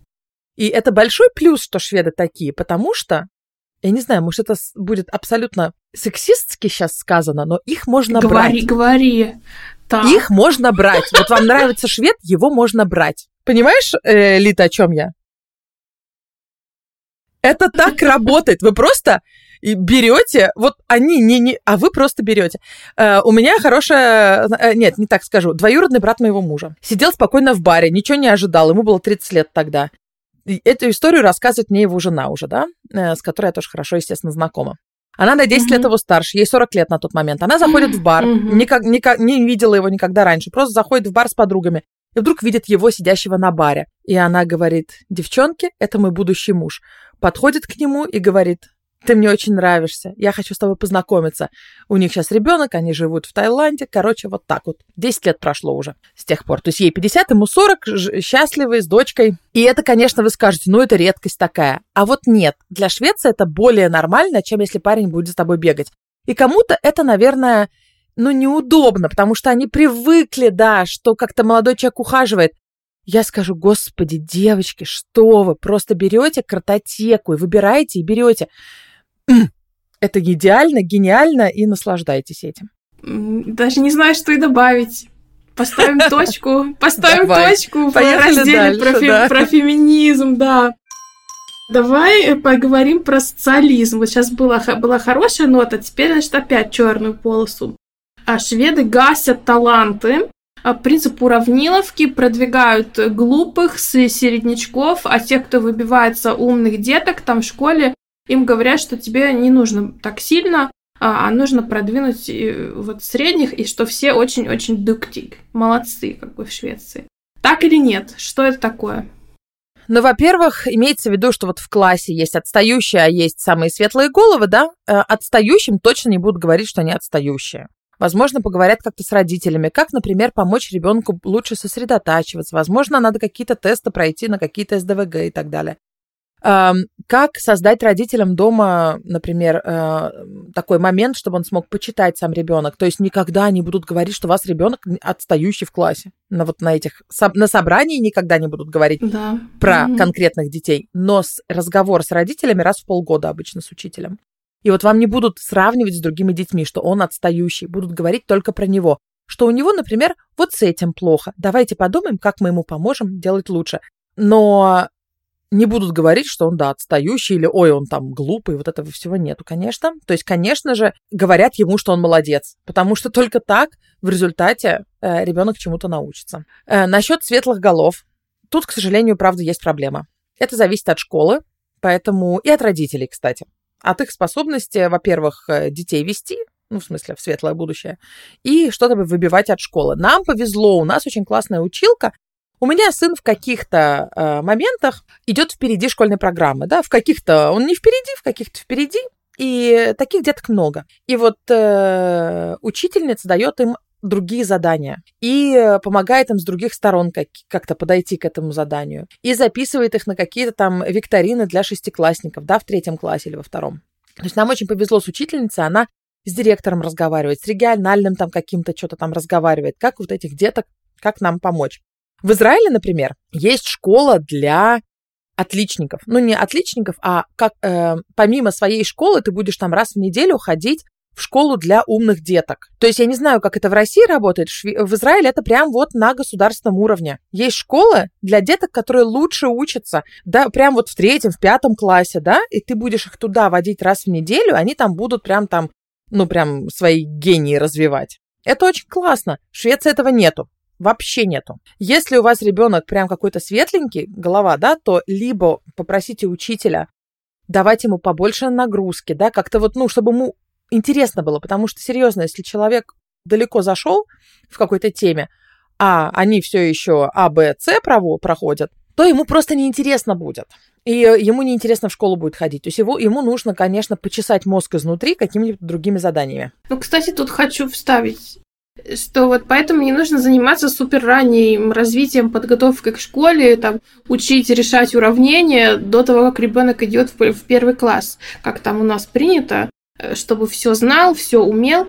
Наоборот, да, там нужно там буквы, цифры познакомить, но ребенок не должен сильно выделяться на фоне других э, своих одноклассников, потому что в Швеции он будет выделяться, если он пройдет подготовку к школе там по российской программе, например. Тут не то, что выделяться плохо, а зачем просто? Да, он как-то да. будет, он смысла этого нету. Он не будет, э, если вы сами не готовы его возить в какие-то на какие-то супер развивашки, нанимать ему супер каких-то эм, э, педагогов частных, то он не будет, знаете, там каким-то супер... Он, он будет обычно нормально умным ребенком и поступит в любые Гарварды, если ему это надо будет, с обычным шведским образованием. То есть в Швеции достаточно хорошие школы, вот эти средние, обычные школы, да, чтобы поступить в любые топовые университеты, если вам это надо. То есть вам нету смысла э, долбить ребенка каким-то прям вот супер... Э, Исключения есть, конечно. Исключение это если вас в 12 лет ребенок скажет, он хочет, не знаю, стать космонавтом, и вы там в какую-то программу НАСА попасть. Ну, понятно, что исключения есть. Мы сейчас не о них, мы говорим, вы хотите, чтобы у вас ребенок был счастливым, образованным, чтобы поступил без проблем в университет. Это будет, если он будет просто идти по обычной программе с вашей поддержкой. Например, вы знаете, что ему интересна химия, вы его ведете на кружок химии, вы ему покупаете какие-то книжки по химии, понимаете? Но да, в классе будет плюс-минус такая уравниловка, да. Но переходит ли такая уравниловка в общество, что осуждается богатство, осуждается, когда ты выделяешься, вот социализм вот этот вот, что если ты много получаешь, надо забрать у тебя эти деньги, нужно отдать тем, кто мало получает, что вот у тебя будет налог выше, а у них меньше. Так. Это миф, это миф э, бедных людей, скажем так. Сейчас расскажу, что я имею в виду. Во-первых, э, много иметь денег – это не зашкварно в Швеции. Зашкварно ими хвастаться. Это две разные вещи. Ну, а вот э, как вот, мне как раз тоже буквально написали сейчас сегодня в, инст- в Инстаграме, в запрещенной соцсети в России, что вот в Стокгольме ходят э, с супер брендовыми сумками, там, в меховых шубах, э, с брюликами, и очень даже светят этим. Ты видела такое? Я вот недавно была на самой богатой площади Стокгольма, Östermalm Story, кто не знает, э, где прям вот самые сливки ходят. И я поснимала, как люди одеваются. Не, ну пара жемчугов прошла, конечно. Но прям так, чтобы как в Москве на Патриках, не-не, такого нету. Вообще нету. Есть, конечно, дорогие машины, конечно, ездят и все, но большинство нет. Большинство, у кого прям много денег, они купят себе ну, такое, знаешь, обычное стабильный Мерседес какой-нибудь, будут на нем ездить, не будет прям... Ну, кто-то хочет, понимаете, э, Феррари, потому что это красиво, потому что это крутая машина, но, скорее всего, это не будет э, блинг-блинг вот этот.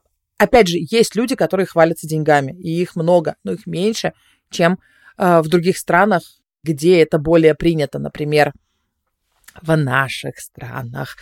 Только у тебя какие-то лишние деньги, надо показать, да, что они у тебя есть. Здесь э, ты можешь вообще не знать, что ты говоришь с миллионером, человек будет одет в обычные джинсы, да, и в обычную майку, и будет ходить по улице спокойно, без ботокса и без маникюра. Эм, то есть... Хва... Ну, откуда миф тогда? Что здесь, что, что сложно быть э, богатым. Забирают у богатых. Э, да, а, забирают, сейчас скажу откуда, да. Не, ну и знаете, вот есть вот это про стыдно быть богатым. Реально, вот если ты живешь на улице, где одинаковые виллы, у всех Вольво, а у тебя привалило богатство, и ты покупаешь крутую машину. Ну, это странно, правда, понимаешь? Да, вот в Швеции будет вдруг, да ладно, чё, у Уве такая машина, но это как-то Mm-hmm, эм, mm-hmm, поэтому mm-hmm. обычно ты, наверное, либо, не знаю, может, э, переедешь из того района, например, если очень надо будет. Не будешь, не будешь вдруг на месте своего домика отстраивать какую-то огромную виллу, просто потому что у тебя появилось много денег. Вот. Э, насчет забирают у богатых имеется в виду налоги. Mm-hmm. Имеется в виду, что чем больше ты зарабатываешь, тем больше налоги. Но, ребятушки, совсем богатые люди, у них креативная бухгалтерия. Дорогие мои, у них деньги не в Швеции лежат, у них деньги в других странах лежат. Конечно. Конечно. Даже я, даже я, которая ни разу не миллиардер, ни разу вообще, но я вышла за пределы вот этого, знаешь, этого дохода, где у меня более высокий подоходный налог, да, все вот это. Ну, там, кстати, не очень, там 50 с чем-то да. тысяч в месяц, и уже Да, уже сразу, это да. великая сумма. Я, например, э, решила брать себе небольшую зарплату, прожибельную, а остальное, вот то, что в моей фирме, я себе, я у себя в найме, и я остаток всего, что у меня остается, да, сумма, я себе под более маленький налог, потому что это уже там без социальных выплат и так далее, я себе беру в конце года. А у людей, у кого миллионы, миллиарды, я думаю, у них там еще более все креативно, поэтому вы не переживайте за них. Единственное, что... А я, кстати, хочу сказать пример вот по поводу зарплаты. Помнишь вот, это, вот эта передача Ликс Фэллон, там да. ведущие, которые приходили к людям. Ты знаешь, вот да, один, что который недавно... Погиб. Да, Капец, вот про страшно, него, да, да, вот он погиб. Но э, я видела его какое-то интервью, и у него спросили, а сколько, сколько вы зарабатываете? Он говорит, моя зарплата 20 тысяч в месяц. Конечно, Моя да, зарплата 20 тысяч в месяц. Они такие, а как это так? Он такой, ну вы же спросили, сколько я зарабатываю. То есть он из своей фирмы, он 20 тысяч в месяц получает. Да. А остальное уже вопросики. Ну, причем все легально. Да, то есть я вам даже скажу еще эм, дивиденды. Дивиденды ты снимаешь, там налог намного меньше. Плюс, когда у тебя фирма, я вообще большой адепт предпринимательства. Это, конечно, далеко не всем надо, не все готовы этим заниматься, но мы с тобой предприниматели. И когда у тебя фирма, здесь нельзя скрывать доход. Очень все прозрачно. Что можно? Можно показывать большой расход, потому что налоги ты платишь с остатка. И это не значит, что ты всю дребедень под расход списываешь. Нет, все расходы должны оправдывать э, твою э, деятельность как предпринимателя. Но, ну просто приведу пример, да, вот если ты хочешь полететь куда-то по работе. Или, например, ты мастер маникюра, ты хочешь слетать в Париж погулять. Господи, дорогая моя, найди какую-нибудь конференцию э, ногтевого, не знаю, макияжа, чего там, да, и слетай на нее в Париже и будет вам вся поездка снята с налогов. То есть... Э, как командировка. Это командировка. И вот такого креативного, да, это абсолютно нормально. Все так делают. Или, например, э, мне моя бухгалтер говорит, Ира, вот э, ты сейчас туда летишь, возьми себе подороже отель, потому что разницы не будет по бухгалтерии. То есть, если я возьму себе отель, там, например, за 120 евро в ночь, у меня остаток это расход, да, потому что поездка по фирме. Остаток будет такой, да, большой достаточно, я заплачу с него такой налог. Но если я возьму себе 5 звезд за 300 в ночь, остаток будет меньше, и налог будет такой маленький, что мне выгоднее взять 5 звезд. То есть мы да.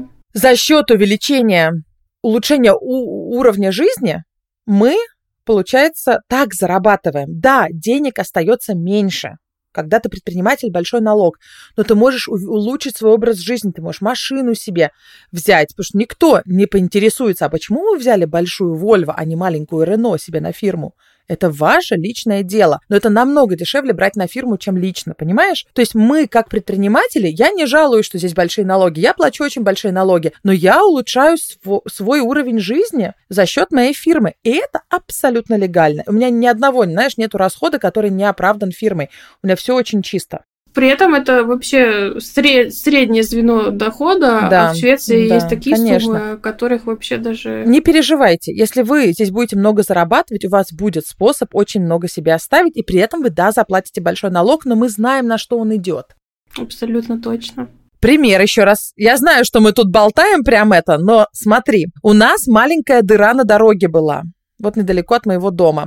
Она прям, прям где-то колесом едешь, и меня жутко бесила. Но она маленькая была, ну, знаешь, сантиметров 5, может, в глубину. Она меня бесила, я ее сфотографировала. Приложение у нас есть в коммуне такое, типа Тикатиль, да, такое, ты отсылаешь в коммуну, mm-hmm. что у нас дыра на дороге, и я проверяла, за сколько ее залатают. За первый день не залатали, за второй не залатали, за третий залатали. И прислали мне сообщение, что мы ее залатали. Mm-hmm. Вот на это идут наши налоги.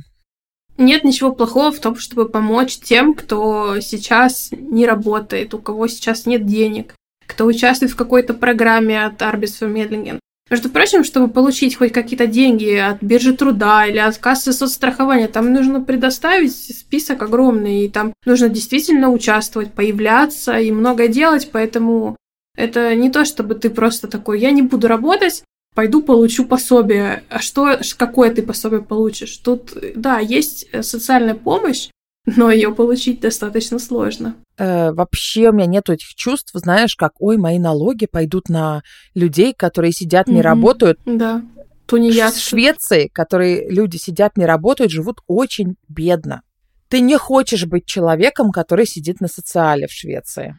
Это обычно люди, которых нет выхода или у которых окей жить на 20 тысяч в месяц, например. Это прожибельно, но это не очень такая приятная, расслабленная, эм, комфортная жизнь.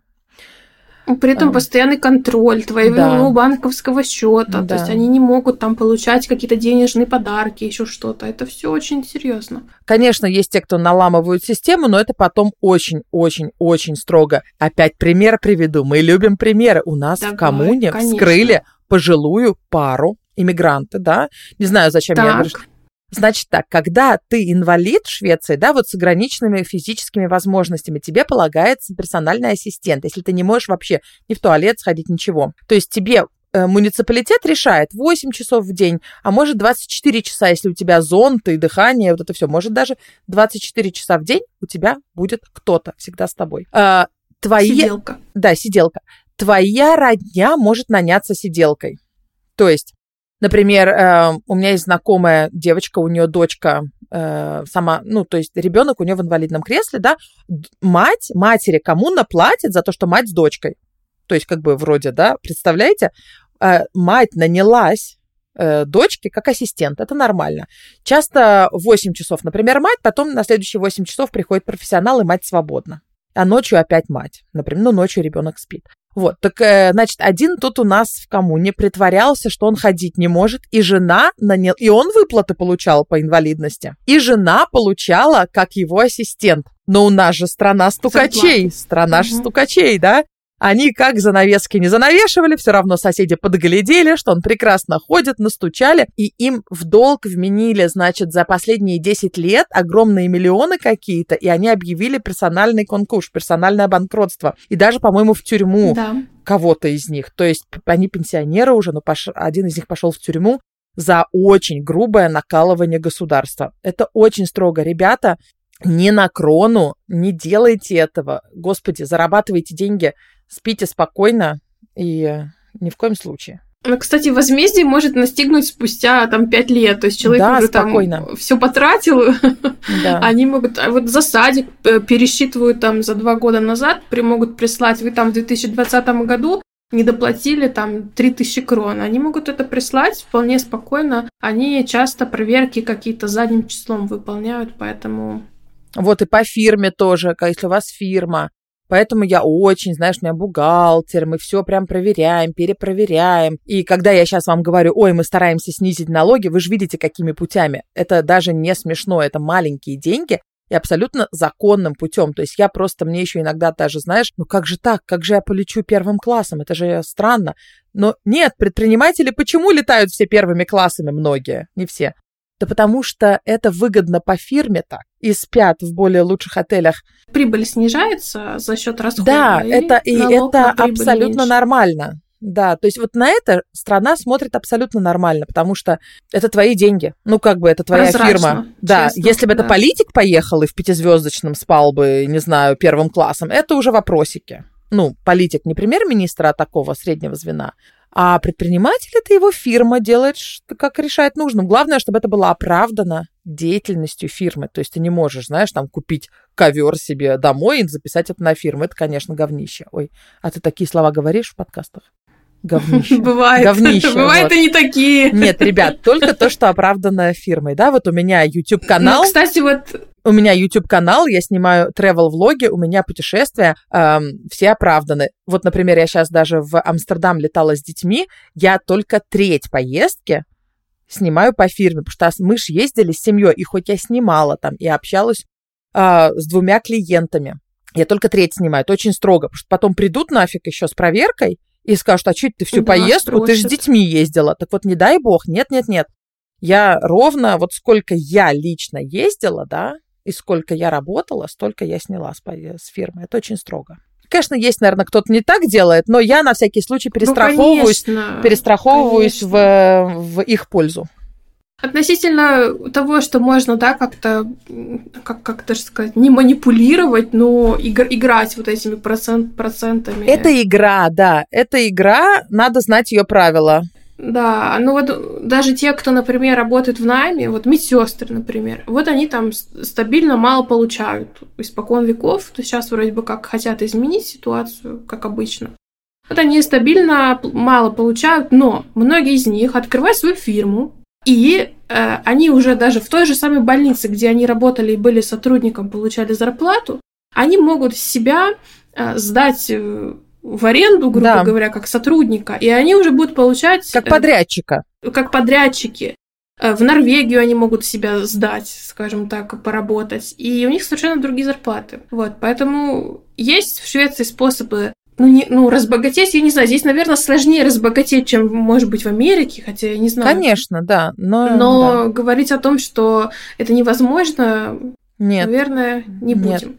Надо больше зарабатывать. Вердикт да. по социализму Социализм, он есть в хорошем плане, мне кажется, что правда здесь всех все равны. То есть и у человека без места жительства и работы будет бесплатная страховка медицинская. Ну, в смысле, за страховку ты не платишь, за врачей ты немножко платишь. Э, Ребенку все бесплатно до 21 года, да, и школа вся бесплатная, университеты бесплатные. То есть в этом плане, правда, социализм. А в том плане, что нельзя быть богатым, вот знаешь, пока я не начала нормально зарабатывать, я тоже так думала. А когда начала нормально зарабатывать, я поняла, что елки, а у меня все равно улучшается уровень жизни. Это не то, что я все отдаю в налоги. Я очень много отдаю в налоги. Но у меня правда Давай скажем, сколько, а то мы говорим много. Значит, 25% с оборота это идет НД. Э, это Фирму? Идет... Это не с оборота, а оборот после НДС. То есть, э, смотрите, давай круп, если предпринимательство, допустим, вот тебе 100 крон заплатили, 20 из них это ндс, да, 25 на добавочную да. стоимость, значит, сверху 20. Угу, угу. У тебя оборот 80 оборот у тебя 80. Угу, uh, угу. С этого надо заплатить, э, ну, вычесть расходы, и с остатка примерно 30 подоходного и 25 это социальные выплаты, то есть около 55. Но э, тут надо, вот если у вас нету расходов, надо их придумать, ребят. Мне многие говорят, ну, какие у меня расходы, я айтишник. Ну, елки-палки. Ну, вот ты едешь, например, в поездку, да, какую-то. Ну, найди место, где конференция айтишников. Или ты, э, не знаю, компьютер покупай себе никакой, не на который деньги есть, а который хочешь. Э, и вот, ну, понимаешь, то есть надо реально расслабиться в этом плане. Это окей э, показывать большие расходы. Естественно, они должны быть и паритет, что называется. Они должны быть адекватными к вашим оборотам. Вы не можете там какие-то супер яхты покупать, хоть они и подходят под вашу деятельность, но они будут нелогичными вложениями в ваш бизнес, если у вас не яхтовый бизнес. Кстати, ты знаешь, что у многих богатых яхтовый бизнес? Это тоже способ. Это недавно Нет. скандалище ну, да, был. Знаю, да, наверное, знаю. Так. Э, что делают богатые люди, совсем богатые? Они открывают яхтовый бизнес. Они покупают несколько яхт на бизнес. Это уже сразу налоги убирают. Угу, угу, То есть угу, ты не из своих угу. денег яхты покупаешь. Мало людей владеют сами яхтами. В основном они владеют чартерным бизнесом с яхтами. И они эти яхты могут сдавать своим друзьям, или просто даже сдавать, потому что это там, знаешь, 300 тысяч долларов за, в неделю вот эти яхты. И они, они же не всегда ими пользуются, и сами пользуются ими. Там все равно персонал, уборка, это не то, что ты сам за этой яхтой ухаживаешь. Угу, то есть угу. у них своя яхта есть, но она куплена на фирму, потому что они, блин, открыли яхтовый бизнес. Это, конечно, мне кажется, не очень правильно. Потому что это явно ты ну, делаешь не в интересах не бизнеса. Законом. Это не запрещено, да, пока что. Вот. вот. И, в общем, если у вас 100 крон, да, вам дал клиент, у вас 20 это НДС, это вообще даже в оборот не идет. Дальше, допустим, у вас с 80 30 будет расход, ну, допустим, из 50 вы будете платить около половины. То есть у вас останется из 100 всего 25, ну или 30, ну или 40, смотря да. какой у вас расход. Но вы это вкладываете в цену просто вкладываете в цену. Это нормально. Поэтому здесь час сантехника сколько? 2000 крон стоит.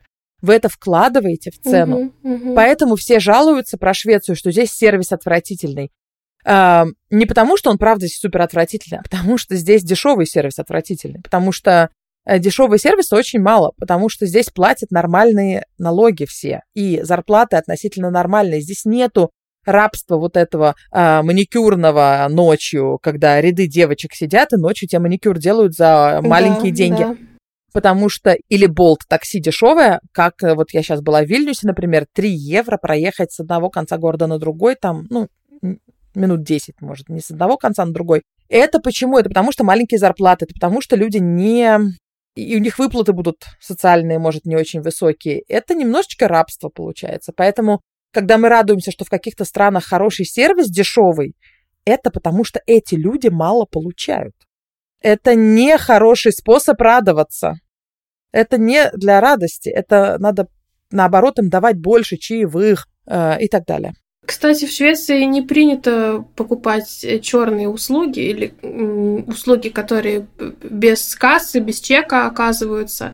То есть швед, он скорее заплатит дороже, но он будет знать, что он получит, во-первых, чек, во-вторых, там всегда есть страховка у фирмы, да, если что-то происходит. И ну да. то же самое, например, там уборка.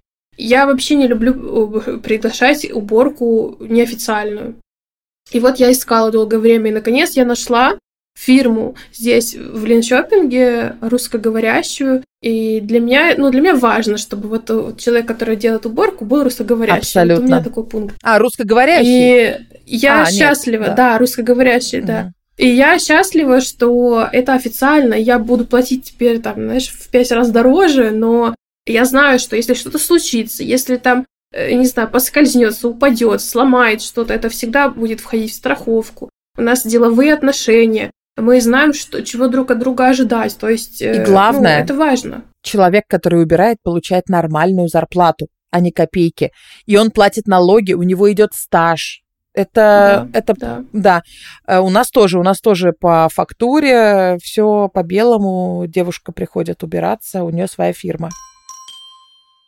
А, Ира, давай вот как раз не отходя от кассы, перед тем, как мы перейдем к последней части нашего подкаста, ты расскажи, пожалуйста, о своих услугах. Ой. Как можно к тебе попасть на экскурсию и какие еще проекты у тебя есть, которые могут быть интересны нашим слушателям? Прям рекламу себе сейчас сделать, да? Это тот момент, Конечно, когда можно делать входит, рекламу. Это входит. Спасибо, да. Эм, э, так, я гид по Стокгольму, и ко мне можно прийти на групповые экскурсии. Они в разных районах проходят, как и там в старом городе, какие-то более мейнстримные районы, но я рассказываю о них. Мне кажется, конечно, не банально, но я могу ошибаться. Но также мы ходим в менее туристических районах, как, например, там Северное кладбище или район Астрид Лингрен.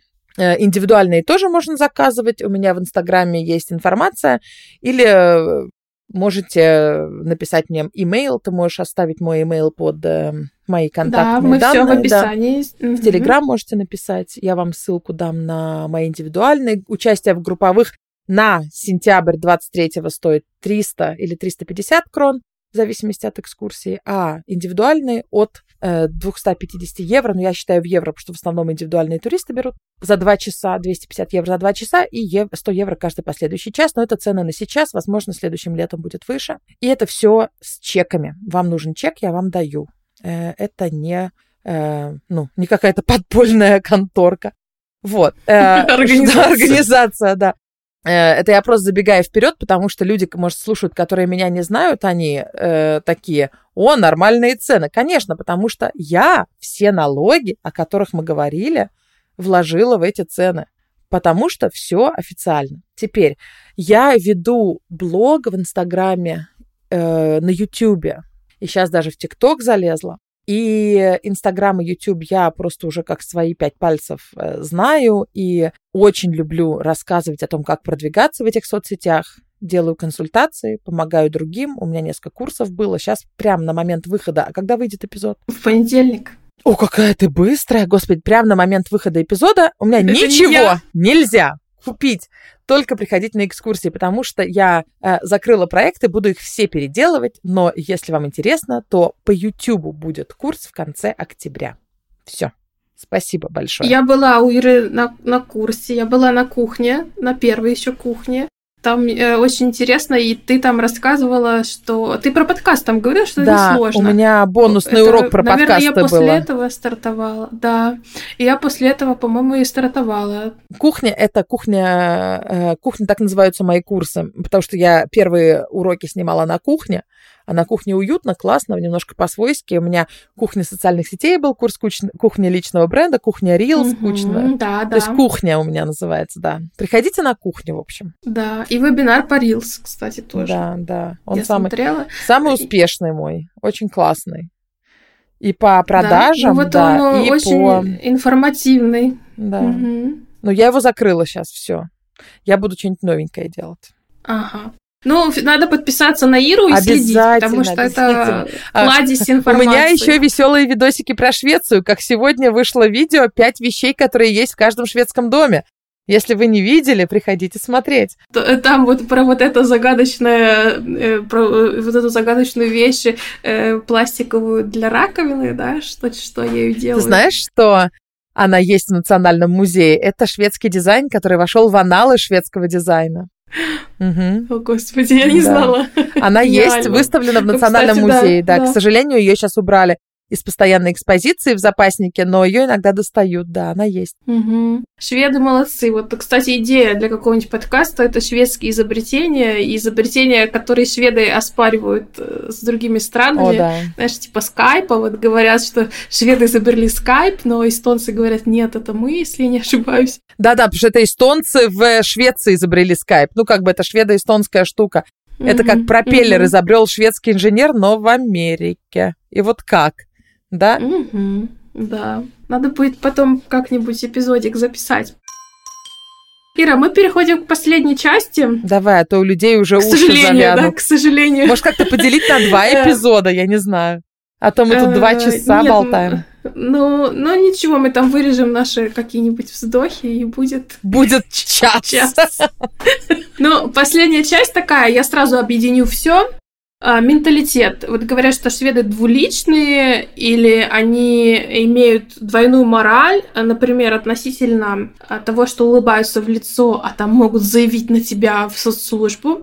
Или же то же самое с мусором. Вот они сортируют мусор постоянно, а на самом деле этот мусор потом валяется, и вот эти вот, которые сжигаемый мусор, он переполненный, и там вообще мрак.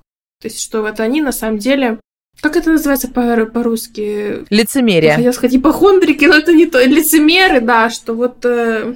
Э, насчет мусора сразу скажу, что то, что мы сортируем, это очень хорошо. В Швеции, правда, нет вот этих складов больших мусора. Э, в смысле, они есть, но они регулярно окучиваются, сортируются. И, правда, мусор — это втор, вторсырье. И мы очень хорошо научились разделять, например, даже просто картонную чашку из-под кофе, можно отделить от нее пластик и картон и все переработать. Тонкий пластик шведы умеют перерабатывать, это очень круто. Но у шведов э, очень хорошая конъюнктура и покупательская способность. И они меняют айфоны очень часто. Ну, это просто пример. А это не сильно очищает планету. То есть тут лицемерие, конечно, есть. Это не то, что вот этот мусор... В отпуск летают. Да, это не то, что мусор э, он не перерабатывается на самом деле. Не, как раз мусор перерабатывается. Но шведы эм, загрязняют планету еще как. Не тем, что у них э, пляжи грязные, а тем, что, да, они летают очень много, э, очень много гаджетов покупают, часто меняют одежду, покупают все это на шейне. То есть, да, здесь многие люди осознанные, правда, многие. Многие покупают в секонд-хендах.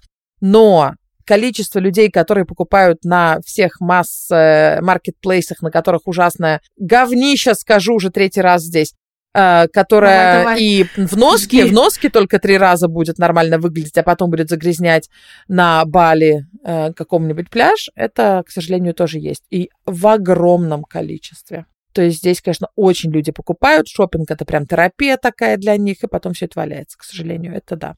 А насчет того, что в лицо тебе не будут э, правду говорить, это просто вежливость. То есть для... Кого... Личные границы. Если тебе начальник говорит, какое интересное решение, а потом он а для себя он думает, блин, какой-то бред, не будем его решение использовать. Это нормально. В какой-то стране вам скажут, Э, нет, это не хорошее решение. В Швеции вам скажут, это очень интересно. И это не значит, что вам врут. Они считают, что вы должны понимать эти знаки. Это тоже социальный танец. И если ваш проект им очень нравится, они скажут, да это то, что мы всегда искали. Да это просто клёкрент, да? Вот то, что это шведское слово мое любимое. Uh-huh, uh-huh. А если вам их проект не, ваш проект не понравится, они скажут, это, конечно, интересно. Мы, может, э, подумаем, как это можно поменять для будущих. Да, да. Ваша работа считать, что нет, ваш проект не подходит. Это не они врут, они вам говорят напрямую, просто своим языком, а вы должны уметь его читать. Все. Об этом есть выпуск с Олей Гронваль. У нас отдельно про культурную, ну или как корпоративную культуру. Об этом мы говорим, что иногда бывает, что не считывают наши люди критику. То есть идут к начальнику на вот разговоры, как он метарбетер самталь, и там вроде бы хвалили-хвалили, а, а потом выяснилось, что ты плохо работал. Потому что вот эти вот формулировки, они осторожные достаточно. И у них амплитуда там от плохого к хорошему, она небольшая, и нужно, конечно, внимательно следить. И мне кажется, что многое то, что принимают за двуличность, там, стукачество, крыс, как это, кры, крысячество, это все просто личные границы и уважение к, к жизни людей. И не пойдет человек напрямую решать какой-то конфликт, он пойдет э, к начальнику. Писать Ария Лаппар. Да, да, или да, вот э, в, в этой в прачечной будет писать записку, что кто там не в свое время стирал. То есть, если вашему соседу вы ненавистны, он вам все равно, скорее всего, улыбнется. Ну, не может не улыбнется, но скажет здрасте и даже спросит, может, как дела. Но это если вы встретитесь. Самый большой шанс, что вы не встретитесь. Потому что если человек собирается выходить из квартиры и вдруг слышит, что в, в лестничной клетке кто-то ходит, то есть кто-то там в подъезде ходит, они подождут, пока стихнет шум. Да. И только потом выйдут. Так что не переживайте, вы о ваших соседях не узнаете, скорее всего.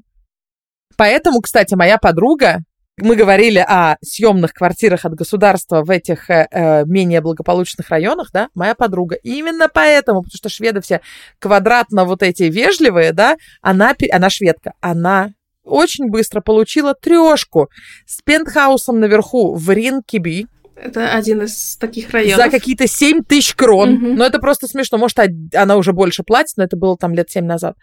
А, то есть наверняка уже, конечно, больше. Она все еще там живет. И она наслаждается этим. Она в Италии выросла. То есть для нее, ну, ей нужно, чтобы люди были живые вокруг чтобы пахло едой вкусной, чтобы с соседями общаться. Да, в обычном шведском доме этого не будет. Там все будет чисто, с тобой будут только здороваться вежливо и вот это все. А в этих иммигрантских районах там жиза, понимаете? Там люди совсем другие часто. И ей это нужно было, и она счастлива. Так что не бойтесь этих районов. Ира, последний вопрос, который всем задаю. Нравится ли тебе жить в Швеции? Ну, я думаю, что ответ очевиден. Я тебе скажу, мне нравится жить. Да, зная вот все какие-то недостатки, вот как ты к ним, как ты это балансируешь? Я не рассчитываю, я не смотрю на недостатки, знаешь, как, а, ой, какой недостаток, да ну нафиг свалю отсюда. Нет, это дом. И с недостатками надо работать. Как мы говорили, что конкретно я делаю против криминала, да, много делаю, мне кажется. То есть это недостаток, о, прикольно, есть что поделать. Но я бы так везде была. Это я, это мой склад uh-huh, такой. Uh-huh, uh-huh. Я счастлива жить. А где? Единственное, что мне неприятно было бы в других странах, это погода. Вот я люблю шведскую погоду. Мне важны сезоны, я люблю ноябрь, я люблю холод, промозглость. Это мое. Здесь ну, чаще uh-huh, хорошая uh-huh. погода, кстати. Вот в тепле я бы не могла жить, мне физически неприятно. А во всех остальных странах я бы нашла чем заняться. В Швеции, несмотря на мифическую скукотищу, скукотищу, да, мне есть чем заняться. Потому что много минусов, и с ними надо работать. Ну, в Стокгольме, да, поправочка, в Стокгольме. Мне кажется, что все-таки в лесу, да, объективно Смотри, скучновато. Но живу я в лесу все-таки. Да, я работаю в Стокгольме. А, ну да, ты же живешь. Но когда я использую Стокгольм, ну, в театр, ну, два раза в год, я не, это можно и от вас пойти в театр, понимаешь? То есть угу, э, угу. я объективно живу в маленьком поселении на полторы тысячи человек, э, где у нас лес вокруг, аэропорт недалеко, и мы варимся в своем соку, все друг друга знают, дети ходят на одни и те же секции все. И э, у нас, кстати, здороваются и прям дружат соседи. Это необычно, наверное. И... У нас тоже так было, когда мы в Копарберге жили, у нас да, тоже так было. Да, в маленьких так часто, да. И мне здесь все равно интересно, потому что мы постоянно какие-то движи очередные придумываем. Я была, например, тренером по гандболу. Я никогда не играла в гандбол и даже правил не знаю.